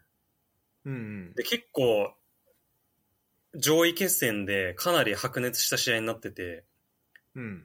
で、なんか結構どっちも終盤退場者出たりとかで、えー、すごいもうめっちゃ盛り上がってん、だそう、すごい結構でも荒れた試合になっちゃって、うん。で、結局、なんか、そうだね、インモービルとか入れたりとか、ミリンコビッチ・サリッチ入れたりとかして、ラッツィオが3-1で勝った。ねホームなラ、えホームなーラッツィオがお。ーそれで、まあ、試合終了後とかも結構審判囲んで揉めたりとかっていう感じで終わったんだけど、まあ、セリア見てたらよくある感じの。うん。で、そこで、まあ、ラッツィオの選手結構テンション上がってるじゃん、やっぱ。うん、勝ったねで、イン、そう、で、インテルの選手も結構、まあ、もうヒートアップしてるんだけど、まあ、うん、負けて、で、試合終わってこう、みんながこう、密集してるんだけど、その乱闘があったから、こう帰っていく感じの時に、あの、ラッツィオに、ルイス・フェリペっていう選手がいて、ルイス・フェリペ。おうーん。で、え、これ確かブラジル人なんだけど、うん。で、インテルに、あとアルゼンチン人のホアキン・コレアっていう人がいるのね。はいはいはい。で、この二人めっちゃ仲良くて、うん。なんか元チームメイトだったらしくて、すげえ仲良かったの。えーなんか一緒にもうオフに家族ぐるみで行ったりとかしてあー、うん家族めちゃめちゃ仲いいね、それうはそうバカンス行ったりとかしてすげえ仲良かったんだけうど、んでなんか多分テンション上がっちゃったからかもしれないんだけどルイス・フェリペが勝った方ねラッツィオのうんうん。はいはいはい。つそのホアキン・コレアがこう歩いてる後ろからなんか「おい!」みたいな「コレア!」みたいな感じでなんか後ろからこう飛びついたのようんうん。ちょっとそしたらちょっと話すみたいな。そうちょっかいですみたいな上から飛び乗るみたいな感じでうん。そしたらコレアがめっちゃもうふ切れて なんかこうバーって殴った感じで振り払ったのよああ、はいはいはいはい。そうでその後になんか なんか知んないけどなんかし審判がその、ふざおふざけしたみたいな感じでうん。うん。なんかルイス・フェリペに一発退場を出すんだけどうん。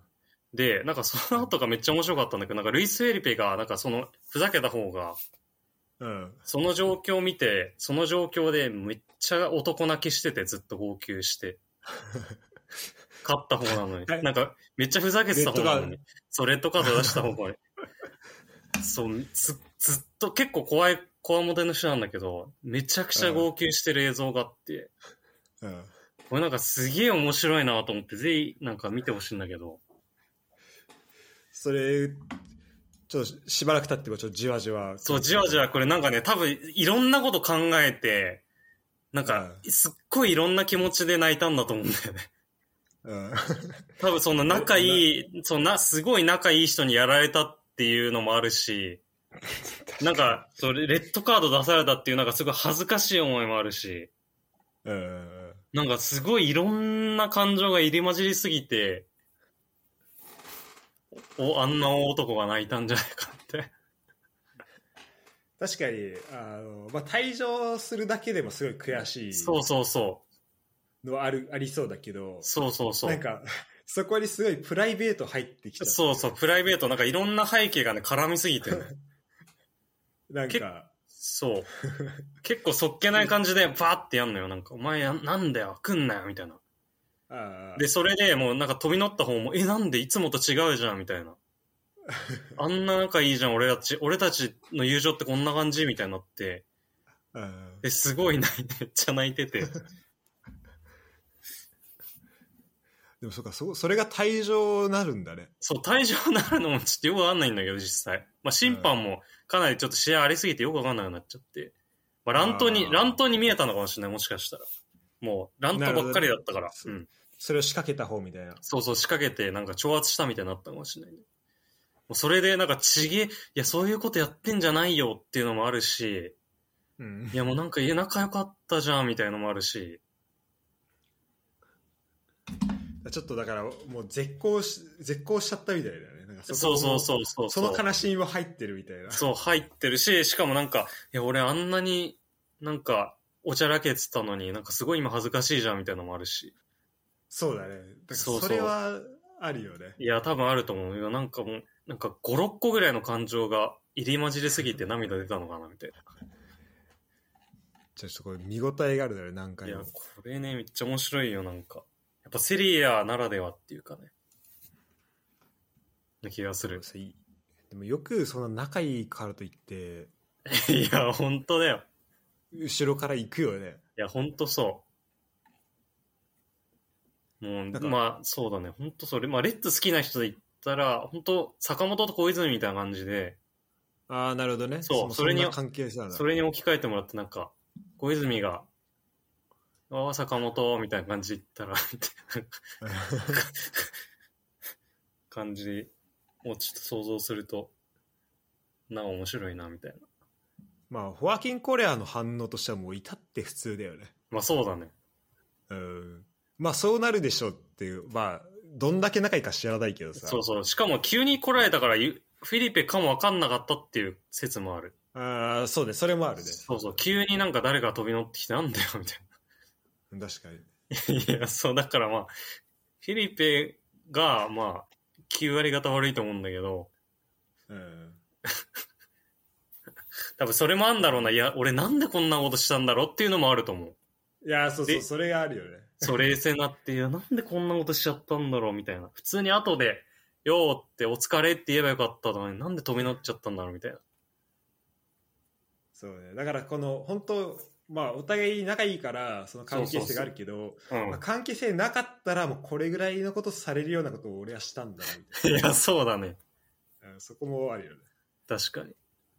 うんまあ、だってその試合がちょっと白熱しすぎて、うんうんあの本当にふそのテンション上がっちゃってるっていうのはあると思うけどねあー普通の試合じゃないから、いろ,、そううん、いろいろエモーショナルになった部分はあったんだろそうそうそうそうういやーいろいろ起きますねやっぱ海いやーほんとすごいあれマジでそれそれで退場だし審判もすげえしななんかうんちょっとまあシーン見てないからあれだけどそうそうだねいやシーン出すほどではないよだそってかレッド出すほどではないよそんなあそうなんだやってることとしては そう2人ただやってることなのになんかそれをレッド出すのめっちゃかわいそうだなと思う いやぜひ見てほしいわあーちょっと見ますそれは、はい。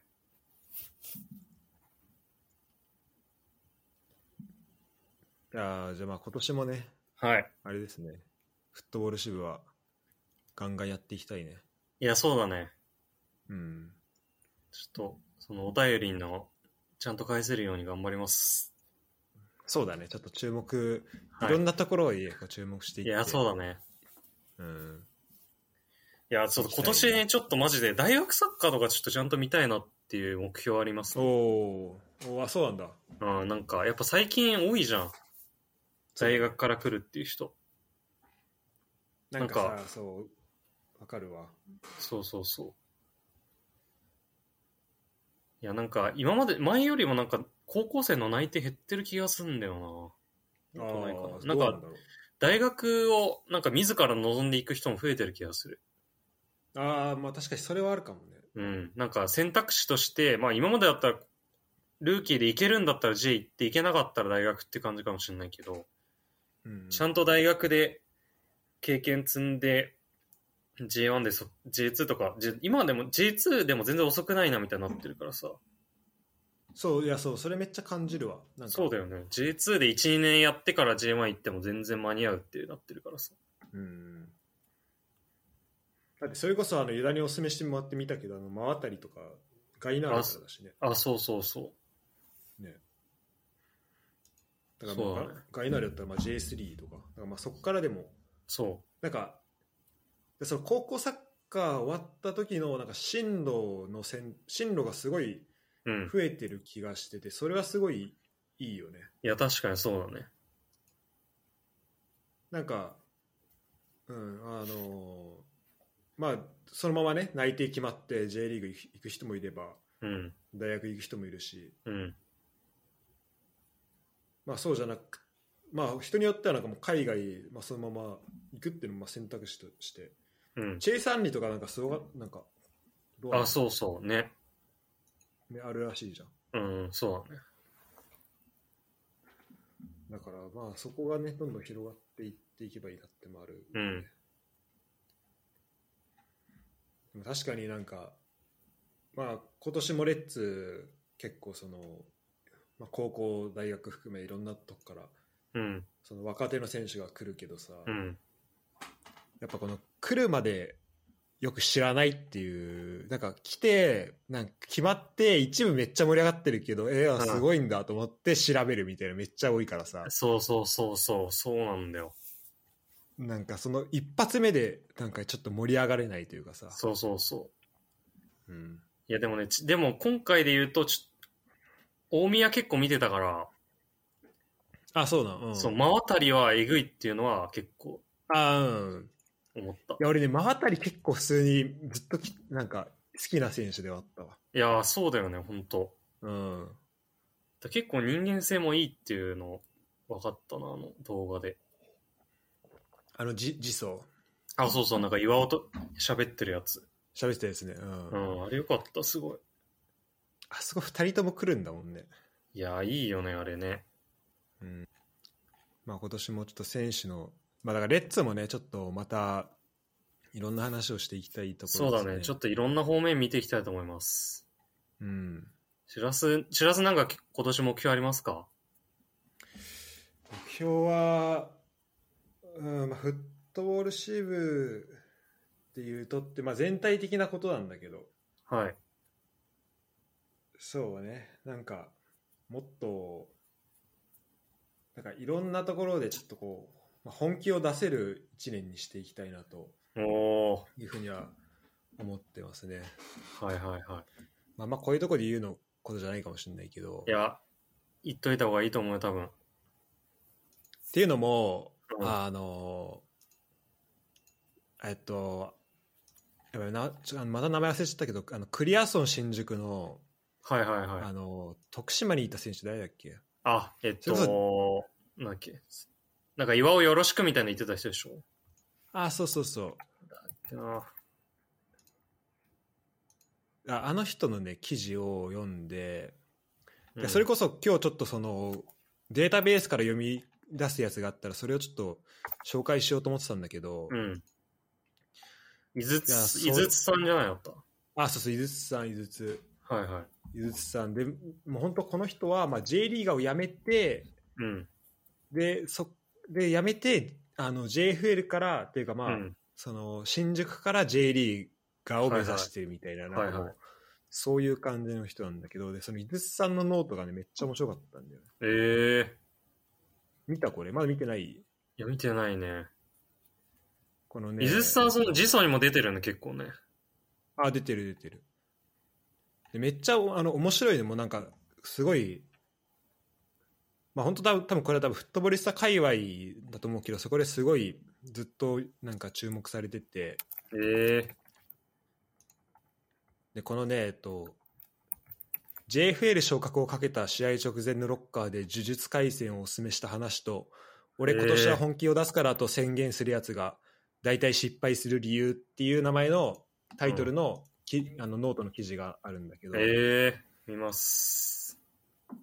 そうこれがねあのまあ面白くて、まあ、よくさなんか今年本気出すだとかさ今年頑張りますみたいなうん。ことを言う人いるけど、うん。まあ、それって大体うまくいかないよねみたいな話があって、うん。でなんかあのみんなそのどっかでなんか、まあ、もっとうまくできたとかあなんかもっとうまくしようとかじゃなくてなんかまあ、うん。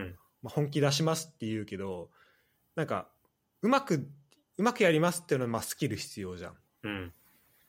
でもなんか本気出すっていうのはなんか本気出そうと思えばなんか勝手に出せると思ってないみたいななんあかあ、はいはいはい。本気出すのにもスキルってああ。で本気でそう出す出そうと思ってそんな簡単に出せるもんなのみたいな話をしてて、はいいはいはいはい。や確かにそうだなと思ってだから本気出すのにも技術が必要ではいはい。本気を出そうと思ってもできてないって状況になってないのみたいな話を、うん。なるほど、なるほど。まあ、しててでじゃあこの今自分のいるそのクリアソン新宿でどうやってその本気を出せるようになんかしていったかみたいなそういう話をね、ええあのしててすごい面白かったこれすなごいるほおどすすめですええなるほど。っていうので面白ないんねかそう結構だから徳島の選手はすごいなんか面白い人が多いなっていうなんかそその辺もあってあーあ、そう、徳島の選手だったの、この人、元は。あそうそうそうあ本当徳島全然やってる時ぐらいから全然出てる時ぐらいに多分やめてうん。ええだと思うよ、うんあ、そうなんだ。すごい面白いキャリアだね。そうそうだってその辞める直前とか2018年とか徳島で33試合出てるしうーん。で2017年とかでだからそれこそあの真渡りはいはいはい。とかあと岩尾とかとまはあいはいはい一緒にやってて、っはい。ていうだからやっぱその次祖に出てるあの,、うんあの辺だよね、うんうん。で面白くてそうなんでまあちょっと注目はしていきたいねええあ、じゃあちょっとあと、そのクリアソンで思い出した、ちょっと一個だけ、ちょっと今年の自分に言い聞かせる意味でも、うんあの、南葛 SC、おおちょっと追おうかなと思ってます。お注目注目してい注くてか、普通になんかあのい、家から近いっぽいんだよね、やってるところが。ああ確かにそうだねそう、葛飾なんだけど、ちょっと南の方行ったらいける感じなのかなそうそう、普通にチャリで行けるとこでやってて、へえここ、あの、その、キャプテン翼みたいなチーム作ろうとしてる。そうだよねあのキャプツバのあのそう高そうそ橋さうんがやってるってことぐらいしか知らないんだけそどうそうそう。で、結構すごいメン、なんか割と知ってるメンバーいるんだよね。あそうなんだそう、なんか例えば、まあちょっと引退しちゃったかもしれないけど、今年のメンバー見てると、あの、鹿島にいた青木わかる青木わかるよ青木剛そうそうそう、青青木。とか、木剛うんなんかあの、ガンバにとかにいた左サイドバックの下平とか、えー、あそうなんだそういるのよ。あと、まあ、クスカミとか、ね本当だねくすかみいるねそう、あと、なんか、まあ、安田のなんか弟とかさ、あえー、あとこの、川野か、とかね、結構、ちょいちょいあ。で、ほん本気で JF J リーグ目指してるチームで、えでこのキーパーの小針さんってこれなんか仙台にいた気がすんな。ー、仙台いたねいたよね、この人ね、やっぱ。キーパーコーチの。キーキーパーコーチだよねあそうだよねいた今よねねいたいたいたそうそうそういや、ちょっと、い本当だなんかや、結構いいんだよ。で、今年関東サッカー、なんか上がっ、一部うんなんか最上が近ったんププレーオフで上がったんだよね、最近の。12月の試合で。あそうなんだそうそうそう。だから結構5分ぐらいには来てると思うんで、おおちょっと応援していきたいいや。そうねそのなんかコミュニティなんかその地域リーグのこうねし選手とかあのチームを応援していくとすごい楽しいだろうね絶対いや、そうだね。まあ、うんちょっとまあメインはもちろんレッツとして、ちょっとそういうう、んうんもう1チームぐらいあってもいい。そそのカテゴリーぐらいだったらいいかな、みたいな。確かに追っかけられるといいねそうだね。もうせっかく近くに住んでるっていう縁をうんうんがあるなんんかでそういうチームがそれこそ天皇杯で出てきたらねすごいいや、そうそうそう。まあ、楽しいなそうだね。いや、いいね。一番、まあ、J3 とか、それぐらいまで来たらもっといいしうんうね。んそうだねうん。あ河野シュートとかもいいんだあ、そうそうそあ川野ってあれかあの F 島にいた川野う。いや、それ、布団にいた。なんか、ベルディとかにもいた。いえ人や、いいんだよね、これ。ちょっと見ようと思って。そうちょっとレッツ以外も注目しながらはい。って感じですね。はい。ユダさん最後さうん。 10分ぐらいだけ時間あるああ、もういいよ、全然。もう、いくらでだもい。大丈夫ちうん。ょっとさこれさ今後のためにさうん。あのーなんだろう今後のきなんかやっぱこのポッドキャストやっててやっぱ思うのがはい。本当その時話したこととかってなんかうん。将来になったら全然やっぱ変わるじゃん。そうだね。でポッドキャストやってまあ2年いつやった ?2019 の夏だからまあ2年うん。今年で3年になるけどああ、すごい。でもそ本当このさ23年でやっぱ全然考えてることがもう変わる変わるしさ喋ってる内容とかも変わるじゃん、うん。でそういう意味でそので特になんかその時の自分の印象とかってやっぱそ本当まあ今日と明日でやっぱ違ったりもすると思うのよはいはい。なんかそういうものをちょっとなんか残しておきたいなと思ってはい。でちょっとユダに今からこの数字をね1から、まあ、30まで言うから、うん。そのレッツの背番号で一番頭にパッと浮かぶ選手をちょっとうん言、っといてほしい言ってほしいなと思うねああ、順番にってことそうそう例えば日本代表だったら1番ね、キーパー誰だってその多分人によっても違うしその時見てた注目してた選手って全然違うと思うからなるほどね。そうだから誰が出てくるかなみたいなのをちょっとユダで聞いてみたいなと思っはいはいはい。ていいちょっと突然なんだけどこれ、あれなのレッツじゃなくてもいいってことあえっとねあこれもレッツのレッツの背番号でああ、分かった。レッツの選手で言うってことね。そうでまあ思い浮かばなかったら思い浮かばないでいいからああ、オッケーオッケうん。じゅ準備いいー。ああ、大丈夫。じゃあ本当、俺もあの番号を順番に言っていくから、うんもそこで選手をパッて言ってくれれば。はじい。ゃあいきます。えー、1番、 1番西川、 2番、 2番マウリシオ、 3番、 3番ウガジン、 4番、 4番ナス、 5番、 5番牧野、 6番、 6番信久、 7番、 7番ユンカ8番、ー、8番、8番、えっと、ラファかな。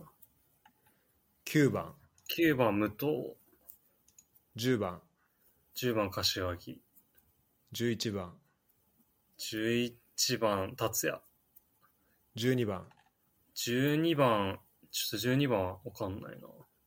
あ、12番ファブ13番ファブリシオか。ファブリシオ、はい。 13番、 13番ケイタ、 14番、 14番ヒラさん、 15番、 15番、誰だろう。秋元か。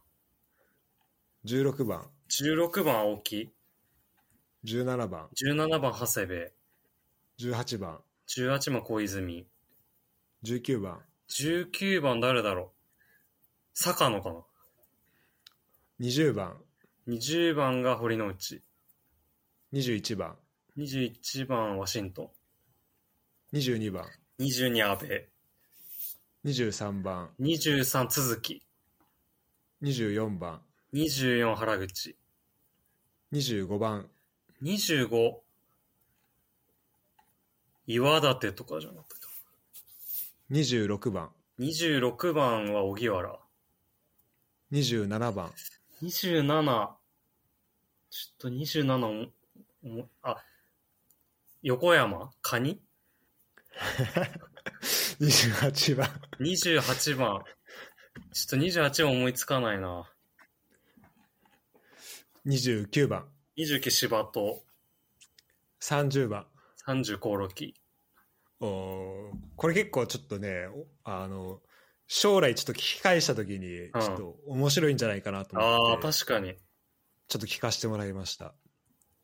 面白いねこれちなみに、えっ、と、25は、えっ、と、大谷とか、ああそっかお大谷、榎本哲也、福島、塩田、まあだからキーパーが多いね。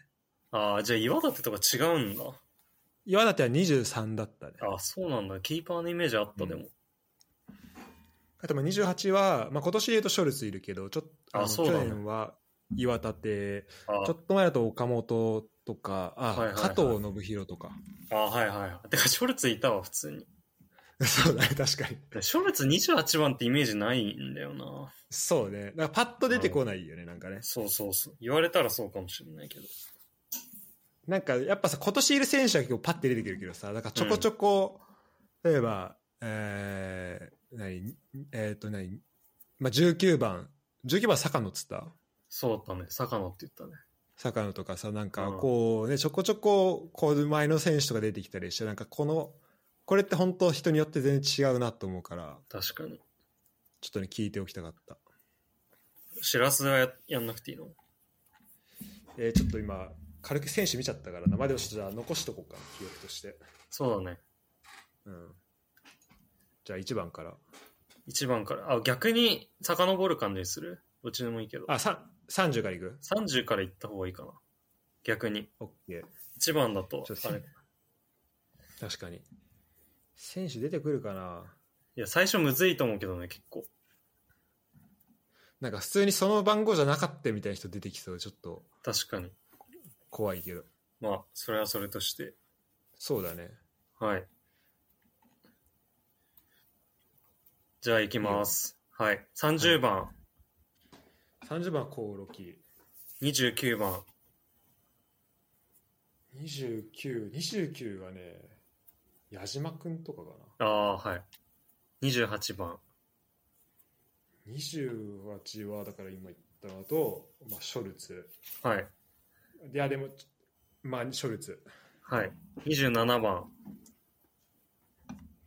20あえっ、と、橋岡ああ、はいはいはい。26番。 ?26。えー、まあ、荻原。はい。25。 25、塩田。はい。24。 24は関根。はい。23。 23続き。はい。22。安倍ちゃん。はい。21。 21。21。あ、ズラタン。ああ、はいはいはい。20。 20は堀さん。はい。19。内館。はい。18。えー、新次。はい。17。 17は、うーんとね、永田かな。 16。 16、青木。 15。千島徹。いいね。いいね。か、マゾーラとかも出てきああ、いいねて。。千島いいわ。14。そう、え、うん。ああ、いいよい。や、平さんかな。はい。13。 13、啓太。はい。12。 12、あ、三上拓也とか、ああ、はいはい。11。達也、うん。10。エメルソン、 9。永井雄一郎、はい。8。 8、8、あ、今ちょっと西が出てきちゃった、西。ああ、はいはい。7。 7、えっと、長沢。長沢7だっけああ、7のね。うん。えー、6。 6は山中、はい。5。えー室井一恵、おお。4。えー鈴木大輔、はい。3。宇賀さん、 2。坪井。うん。1。 1はね、山岸が最初に出てきたね、ああ。面白いですね。そう、なんか今いる選手とまた違う人が出てきたいわ。や、確かに。千島はめっちゃいいね。でも15番やっぱ一番最初みたいなの千島といや、わかるわ。それ言われてみれば。そう確かに、そうだね。まあ、あとセルとかもいいんだね、意外と。ああ、そうだね。そうそうそうう。ん。確かに。てか、8番西がめっちゃ出てくるのわかるわ。いや、そう、もう今、それ以外出てこなかった。そうそう、なんかね、誰はだっけと思って。そう。あ、だからラ八ファ、ラファか。そうそうそう。でもなんか西、西、まだ早いかなと思って、なんか必死にどかしたけど、西がめっちゃ出て きた。あ、あと山瀬だ、山瀬、山瀬が。ああ、確かに。でもやっぱ、今、い自分でやっぱこれやるのも面白いんでやると。そうだね。やって思うけど、なんか結構俺は昔の選手めっちゃ出るなと思ああー、はいはいはい。う。うん。内館とか。いや、そうだね。うちだっていたな。うん。そうだね。なんか、19、坂野のイメージなんだよな。すいごいや、そうです、すごいね。いや、だからそこ、本当そこは本当人によって違うし、そうそうそう。あと、まあ1年後また全然変わってるかもしれないから、そうだね。なんかもうそこも含めて、なんかまたね、こう、定期的に、なんかいろんな人のやつ聞けたら面白いかなと思う面白いね。うん。まあやっぱ30番興梠とか、まあ岡野がいるか、もう一人い。や、確かにね。てか、あと確かにこれ、そこはそうだね。うん。何こ、れ、これやちょっとめっちゃ別の話なんだけど、うんいや、なんか好きな背番号のポジションないいや、なんかね、ああーい例えば個人的にめっちゃ好きなのは、なんか8番のフォワードめっちゃ好きなのよ。ああ、そういうことはいはいはいはい。そうそう。なんかこの番号のこのポジションみたいな。だから今、古橋が、セルティックで8番のフォワードで。えー、あ、そうなんだ。そうそう、なんかそれがめっちゃ好きなのよ。なんか、まあ、昔は、ルーニーが8番の時代あって、あ、そうなのそうそう、ユナイテッドで。とか、あと、まあラ、ラファもそうだし、うんうんなんか意外と8のフォワードめっちゃいいな、みたいな。ああ、確かにそこは、そういうのはあるかもね。そういうのあるじゃん。確かに確かに。そう。好きなんだあよれねな、それ。確かになんか、この番号でこのポジションなんだみたいな、その意外性がすごい良かったりするそよね、うそうそうそうそう。そういう意味だと俺7番のユユンカーとか結構あーはいはいはいやり始めてるかもしれない7番のフォワードね。うん、7番のフォワードああ、確かにかっこいいね、確かに。グリーズマンとかもかっこいいもんね。ああかっこいいねうん、確かに。ああ、わかるな。はいはい。うんまああとそうだな。あと4番のゲームメーカーみたいなね。ああそうだねいやそうそうそれもめっちゃわかるわそう、なんかセスクとかはかっこよかったし、ああセスクねうん、4番とか。ホンダも代表4番だっけそうそうそう、そうだね。うんそうなんだよ。あと、そうだね。ジェラードがなんか代表で4番とかだったんだよ。それもよかあっあたし。そうなんだっけ、うんえみたいーなあと今俺ねちょっと代表の2番めっちゃ好きになり始めてるわええなんかさ今おうちにあるさ日本代表のなんか日本から持ってきたやつがあんだけどさうん。なんかそれがえっと多分ね南アの時のうん。多分安倍ちゃんとかなのよ、ああ、2番じゃん。そうそれ2番で俺こんこんなん家にあったんだと思ってええよくあったね、そんな。そうそうめっちゃいいなと思ってたんだけど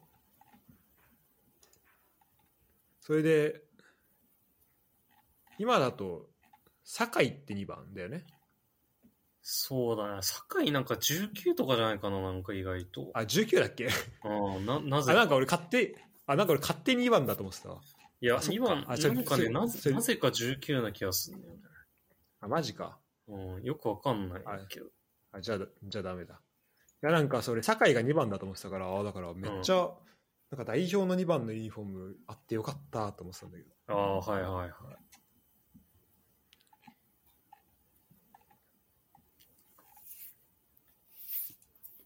いやーまあでもこのね背番号の話とかもちょっと面白いよねこの番号と人が結びついてるいや、そうだよ、イこメージとかれっ、てやっぱそう、これね、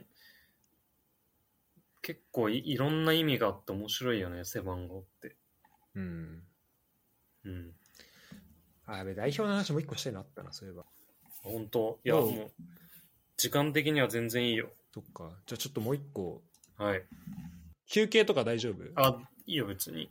知らせとりたかったら。うん。えっとねそれもあだからこれ本当ね日本代表の話ではいはい。ちょっとまああのコロナの話戻っちゃうんだけどうん。その、まあ、今月のその日本代表のその試合の話、うんはいはい。で、まあ、ちょっとテーマをひ大きく考えてその、まあ、スポーツと感染症みたいな話なんだけどだかうん。らもうさっきもちょっと話したけどなんかこの状況でどうやって進めていくかみたいな話があってうん。で、まあすえっと、多分昨日一昨日ぐらいに出たそのニュースでさ、うんあのキリンチャレンジカップうんうんうんうんのウズベキスタン戦がまあ中止になったみたいな。うんうん。で、ウズベキスタンにこれ行く予定だったのこれ。いや日本あ、日本か。日本でやる予定だったの日か。本で。うん。あだったけど、ウズベキスタンの選手が来れないってなったのか。そうだね。そっかそっか。っていうので、まあ、中止になって、ただ、えっと、20で、それは結構国内組をメインでやる予定だったんだよね。うん。だから、レッツからだったら、あの、まあ、江坂呼ばれてたり、まあ、うん酒井宏樹はうん。普通に呼ばれてたりとかうん。してて、で、その後に、えっと、27日に中国代表と、うんで、2月の1日にサウジアラビアと、まあ、こっちはアジア最終予選で、うん。をまあ、これ両方とも日本なのかな、これも。そうだね、日本だね。今回は。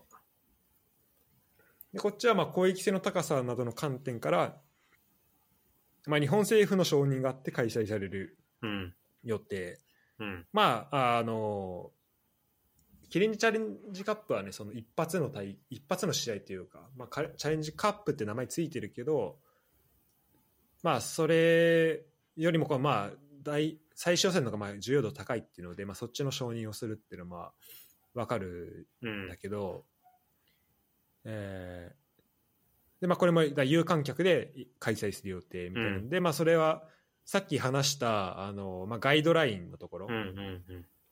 のところとかでも、まあ、そこが、えっと、日本 JFA が参照しているガイドラインのところであのその日本、えっと、コロナのその感染対策委員会みたいなところが、去年の11月ぐらいに出したそのレポートみたいなのがあって、まあ、そこを、まあ、参照してるんだけど、まあ、そこは、まあ、要は、えっとまあ、ワクチンとかあと治療薬とかもどんどん出てきてる状況だから、あので、まあ、この新規陽性者の中でも、まあ、軽症者の割合が減っていってるから、まあ、このコロナ感染症との、まあ、向き合い方についても新しい考え方を、まあまあ、見つけていきましょうみたいなうん。うん話なんだよね。うん。で、それで言うと、えーまあ、だから、有観客で、で、まあ、こう、全部を一律に海外の選手を来ないでっていうんじゃなくて、まあ、こう、一部ね、こう、選手を区切っあの、なんだ、まあ、重要度に合わせて、こう、変えていくっていうのは、まあ、あの、まあ、全然、まあ、いいなっていうふうに思うんだけど、うん。で、もともとの予定だと、ウズベキスタン戦を国内戦、国内組でやって、うん。でその後に、えー、とワールドカップ予選は普通に多分これ海外組とかもうん。呼んでそうだね。だよねだからフルのまあできる限りのメンバーでやる、うん。でこれはまああの国際なんかなんだっけ国際マッチデーみたいな A マッチデーみたいなのをやってるから、うんうんうんまあ、基本的にクラブ側はまあそれ断れないから、うん。まあ、それ海外からも選手呼んでやるしみたいなところなんだけどだからうんこの、えっと今それで国内組はそれ合宿してるけどそのメンバーとその後のそのえっ、と何ワールドカップ予選のメンバーはまあ変わるわけじゃうんん。うん。で多分この国内組のメンバーの中でもだから誰が、まあ、そのワールドカップ予選メンバーに選ばれるかって、まあうん多分まあ、分かんない状況うだんと思うんだけど、うん。うん。でそこで、まあ、合宿終わった時に、えー、とワールドカップメンバー発表されてでそのでそこに招集された国内組の選手がごめんなさいここまで長くなったけどうん。その選手がその予選終わった後になんかうん14日間あがあ、そ義うそうそ務付けられるっていうのがう。見た見あた。ってさうん。これはさなんか これ、何に基づいてるんだろうっていや、これ何なのマジで。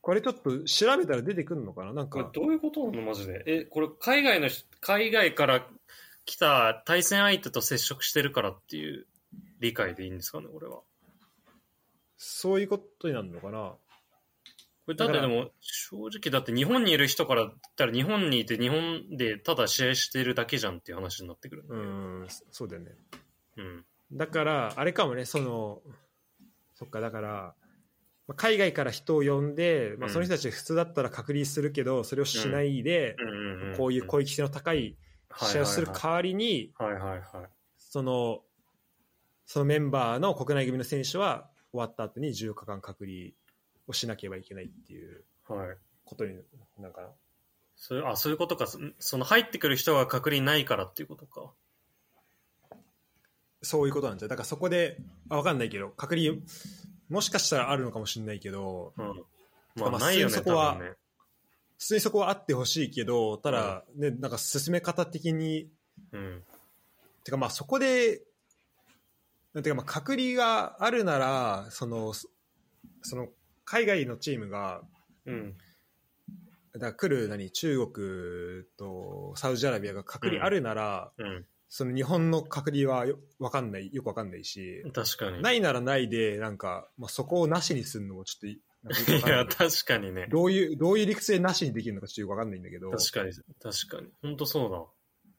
まあ、だからそこはまあ広域性というかその、ねあのまあ、利益を、まあ、そこでやらないことで失われる利益をまあ優先してっていうことなのかもしれないけど。うんなんかね、そこで、だ2週間隔離になっちゃうとさ、まあ、レッツとフロンターレの選手はさ、まあ、富士ゼロカップ出 いれなやい。、本当だよ。いあ。あ富士フィルムか、富士フィルムスーパーカップ出れないしさ、や、本当だよ。しかも、キャンプできない。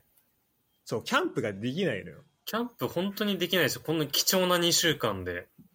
そそのふう。いや、それはね、ちょっとね、困るよね。いや、本当キャンプ1日もできなくなってね、これのせいで、本当に。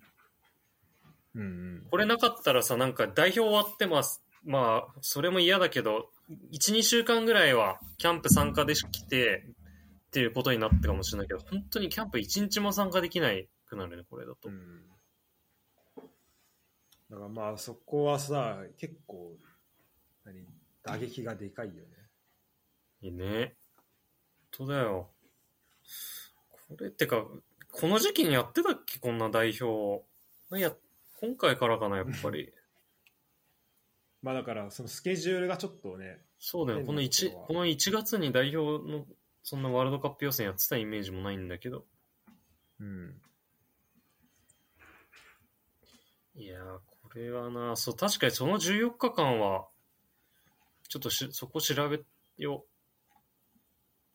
あそうそうでなんか今そこでなんかクラブと、まああの会話をしてるところらしいんだよね、まあ、連絡取って、っう。うん。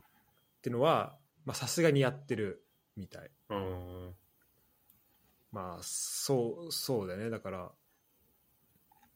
まあなんかもうまあてかそもそもさ酒井宏樹の働きすぎ問題みたいなの いがや、気になるそうだね。じゃあ気になる。そもそもやばいじゃんそうそうそあう、なんそうなんかのインタビューで大丈夫ですか、無理してないですかみたいなので、うん、 いや、無理なんかもうここ数年ずっとしてますよみたいなこそうだよねと言ってたらしいから、ね、まあ、そりゃそうだよそんなこマとジで言った休らむずっ暇がないじゃんと無理してますよみたいうんあやっぱね調べると2018のワールドカップ予選は、な。うん。えっと、11月に年内最後あってあー次が 3, 3月だね、ああ、やっぱそうだよな。うん、 1月って、 1月、うん、まあこれはねスケジュールまあ、これはしょうがないけどね。しょうがないけどねってのあるよね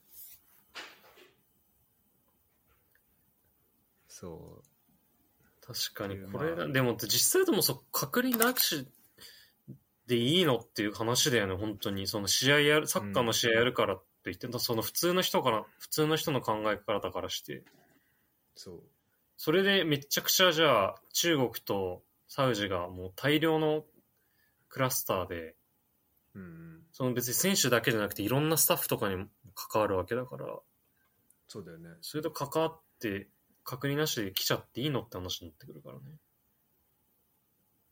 そうそもそもが。そうなのよだからでさもうこの日本の隔離もまあまあ大まあね、まあ、両方やるの大事なんだろうけどうん。まあ水際対策もちょっとねなんか一律で厳しすぎるなっていうのちょっとあるいしやー、確かにね。知らす特にうん自分で経験してるからね。うんオミクロン出る前で10日間だったからねあ、そうなんだ。うん厳しいね。で、まあ、今はまあ全、まあ、2週間だけどハイリスクだといやーまあままあそうね、まあでも考え方だからね、そこはなんか、あの、まあ命はね、あの取り返せないもんだから、まあそこに対して、っていうのもわかるけど、別にうん感染症だけじゃないから、その、いい生活命に関わる のは。でもやっぱそうだね。思うんだよね、なんか、確かに。まあ、まあ目に見えづらいもんだけど、両方さ、ウイルスも、うん。まあ確かに。そういう他のところも。だからうんまあ難しいのはわかるけど、うん。うん、やっぱ際立つよねその日本のその厳しさというかいやま、あそうだね。うんそうだ。確かに大問題だな、俺。そうでさまあうんだからね2週間隔離とかだったらてかでも本当に、これ J リーグクラスター出たチームがどんどん終わっていくね。そうそうそうだってもう去年だってガンバ結構それでいさや大変だったでしょそうだよ、本当にもうちょっと結構クラスター出たら優勝とかきつくなっちゃうよね。うん、それだけで。それが怖すぎるな。宮本さんがさもうそれで最初うまくチーム作れないとかそういそうやそう。最初試合できなくてみたいなのもあったと思うしさそうそうそうそうそう。で、その後、今、ただでさえ過密なのに、超過密がどんどん組まれていくわけでしょ。そうそういや、そやばいな。でもだからまあそのちあの治療薬とかも飲み薬とかも出たりとかうん。あと今ブースターショットどんどん進めてってうんうんうん。みたいのもあるけどなんか本当あのチームの中でまあ感染者出てるけどうん。だから今だったらその、まあ、バイエルンとかさあとまあうんプレミアも一部のクラブうん。そうやってるけどさ、うんまあ、チームの中で感染者出てるけど、うん。まああの試合はやりますよっていうのでそうだね。その進め方でどこまでできるかみたいなのを、うん。うん。なんかやっぱちょっとた試していいきながらうん。じゃないとなんかやっぱ見えていかないよねこの先がいや、確かにそう。本当そうい。そのチームってか、海外とかってどうなのその濃厚接触とかって考えはあんのかなあるあるそれはねああるんだ。うんでも、普通にでも、結構その、その人以外全然試合出てるイメージなんだけど。そうだね確かにねそれはなんかあんまりそれいいのかなでも日本の考え方から言うともうなんかチームの人全員、さっきの高校サッカーの話でもあるけど、うんうん全員一色単にって感じになるけど、ねどうなってんだろうな。まあ、それができそうさできるんだったらどん全然進められるけど、正直まあ怪我したみたいなもんでうんやそっうだていくっねていう観点で。うん。いいけ今どってこれ観客どプレミア観客動員ってどうなってんだろ、制限とかってこといううん、なんかさや制限ないはずだけどね、普通にさ試合見てるとさ全然声出してんじゃん制てか限はないよ、多分。あそうあそうだだって俺この間本当は1日、うん、アーセナルとうんシティのやつ見に行く予定だったけど、ええそれとかもあのちゃんとチケットのメールとか来てたからだから規制ないかそうだね。じゃああの歓声はみんなあれ普通の現地にいる人の歓声なんだいや、現地の人感染。で、本当はなんかマスク、マ スクつけるのが必須っていうのを聞いたことあるけど、あそう なのまあ誰もつけてない。いやーだからまあねここの付き合い方はまあ考え方あるんだろうけどそう。でもなんかドイツのなんか研究かなんか見た、なんか研究で、なんかサッカー感染はそんなにリスクがないっていう研究が出たみたいな、なんか見たんだけどな。うーん記事、ケルン、ケルンかなんかの、あそうなんだ確か。うん、気がする。ちょっとあれ、あやふやだけど。いやそこはね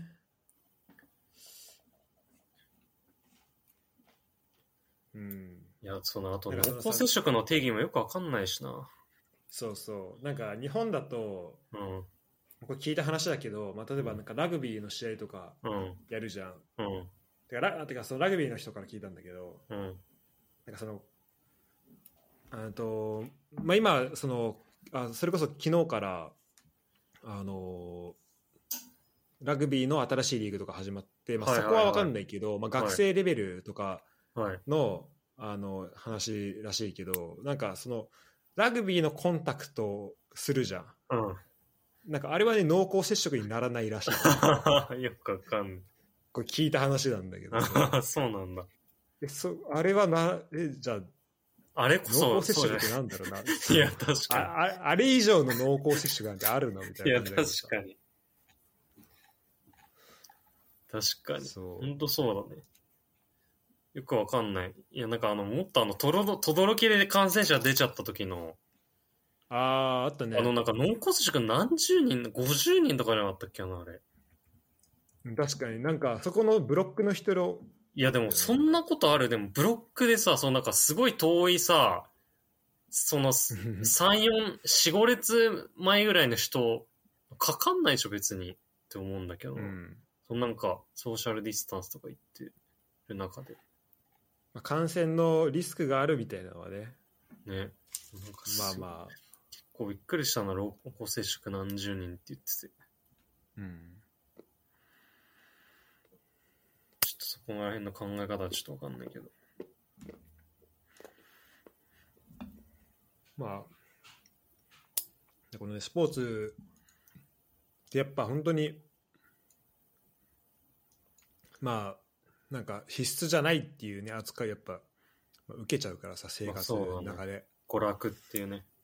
うん。でもじゃあ、必須なものって何なのとも思うし。いや、確かに。いや、本当だよ。ん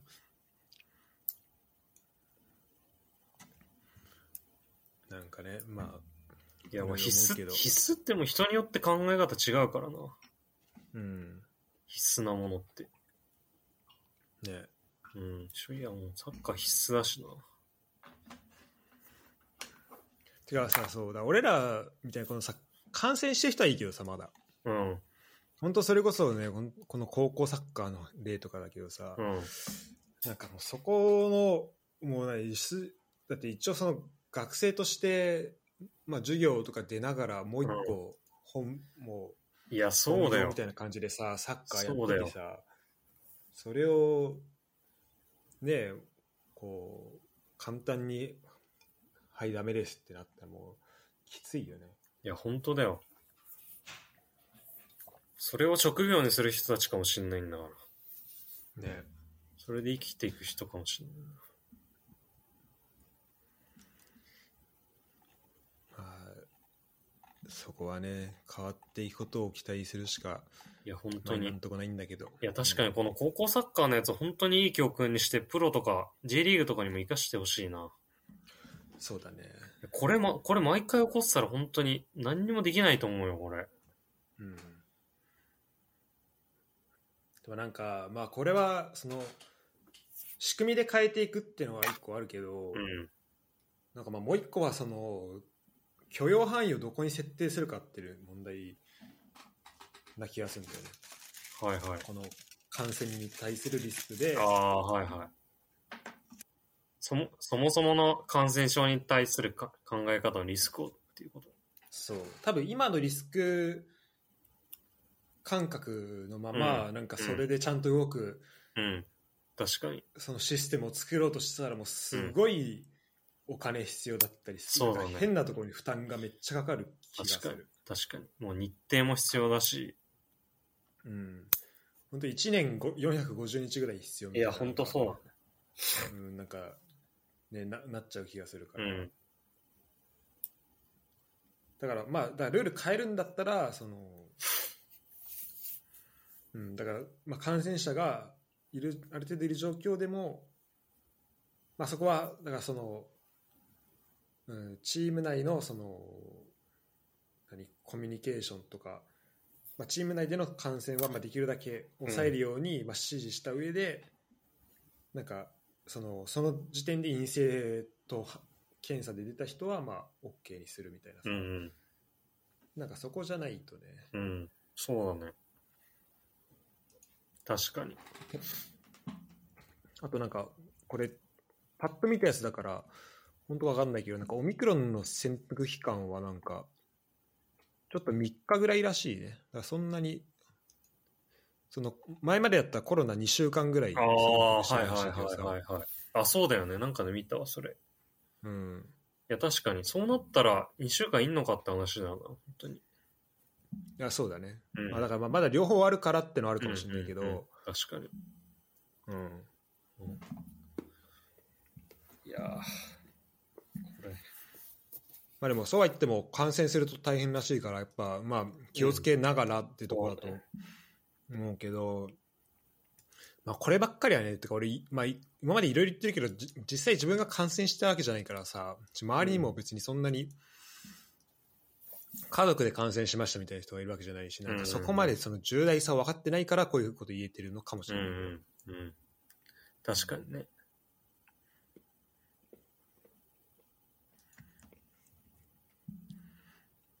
まあそうだね。本当やっぱ飲み薬ができればね。そうだねうん、そこはだいぶ変わると思う。え、かドイツとか、まだ、飲み薬の話はまだ聞かないね。あ、そうなんだ。うん、日本割と結構進んできてるから。あそうなのもう何、うん出て出てきそうでな感じ出はてきそうな感じ。ファイザーとか。えー、あそうなんだそう、あとまあ、国産でも今、めっちゃ急いでやってるみたいだし。本当だ塩野義とかそうそうそう。あれも去年末にファイザーのコロナ飲み薬を EU で緊急使用承認をしたっぽいね、ああ、そうなのね、やっぱ。だからまあ出てくるんだろうねえ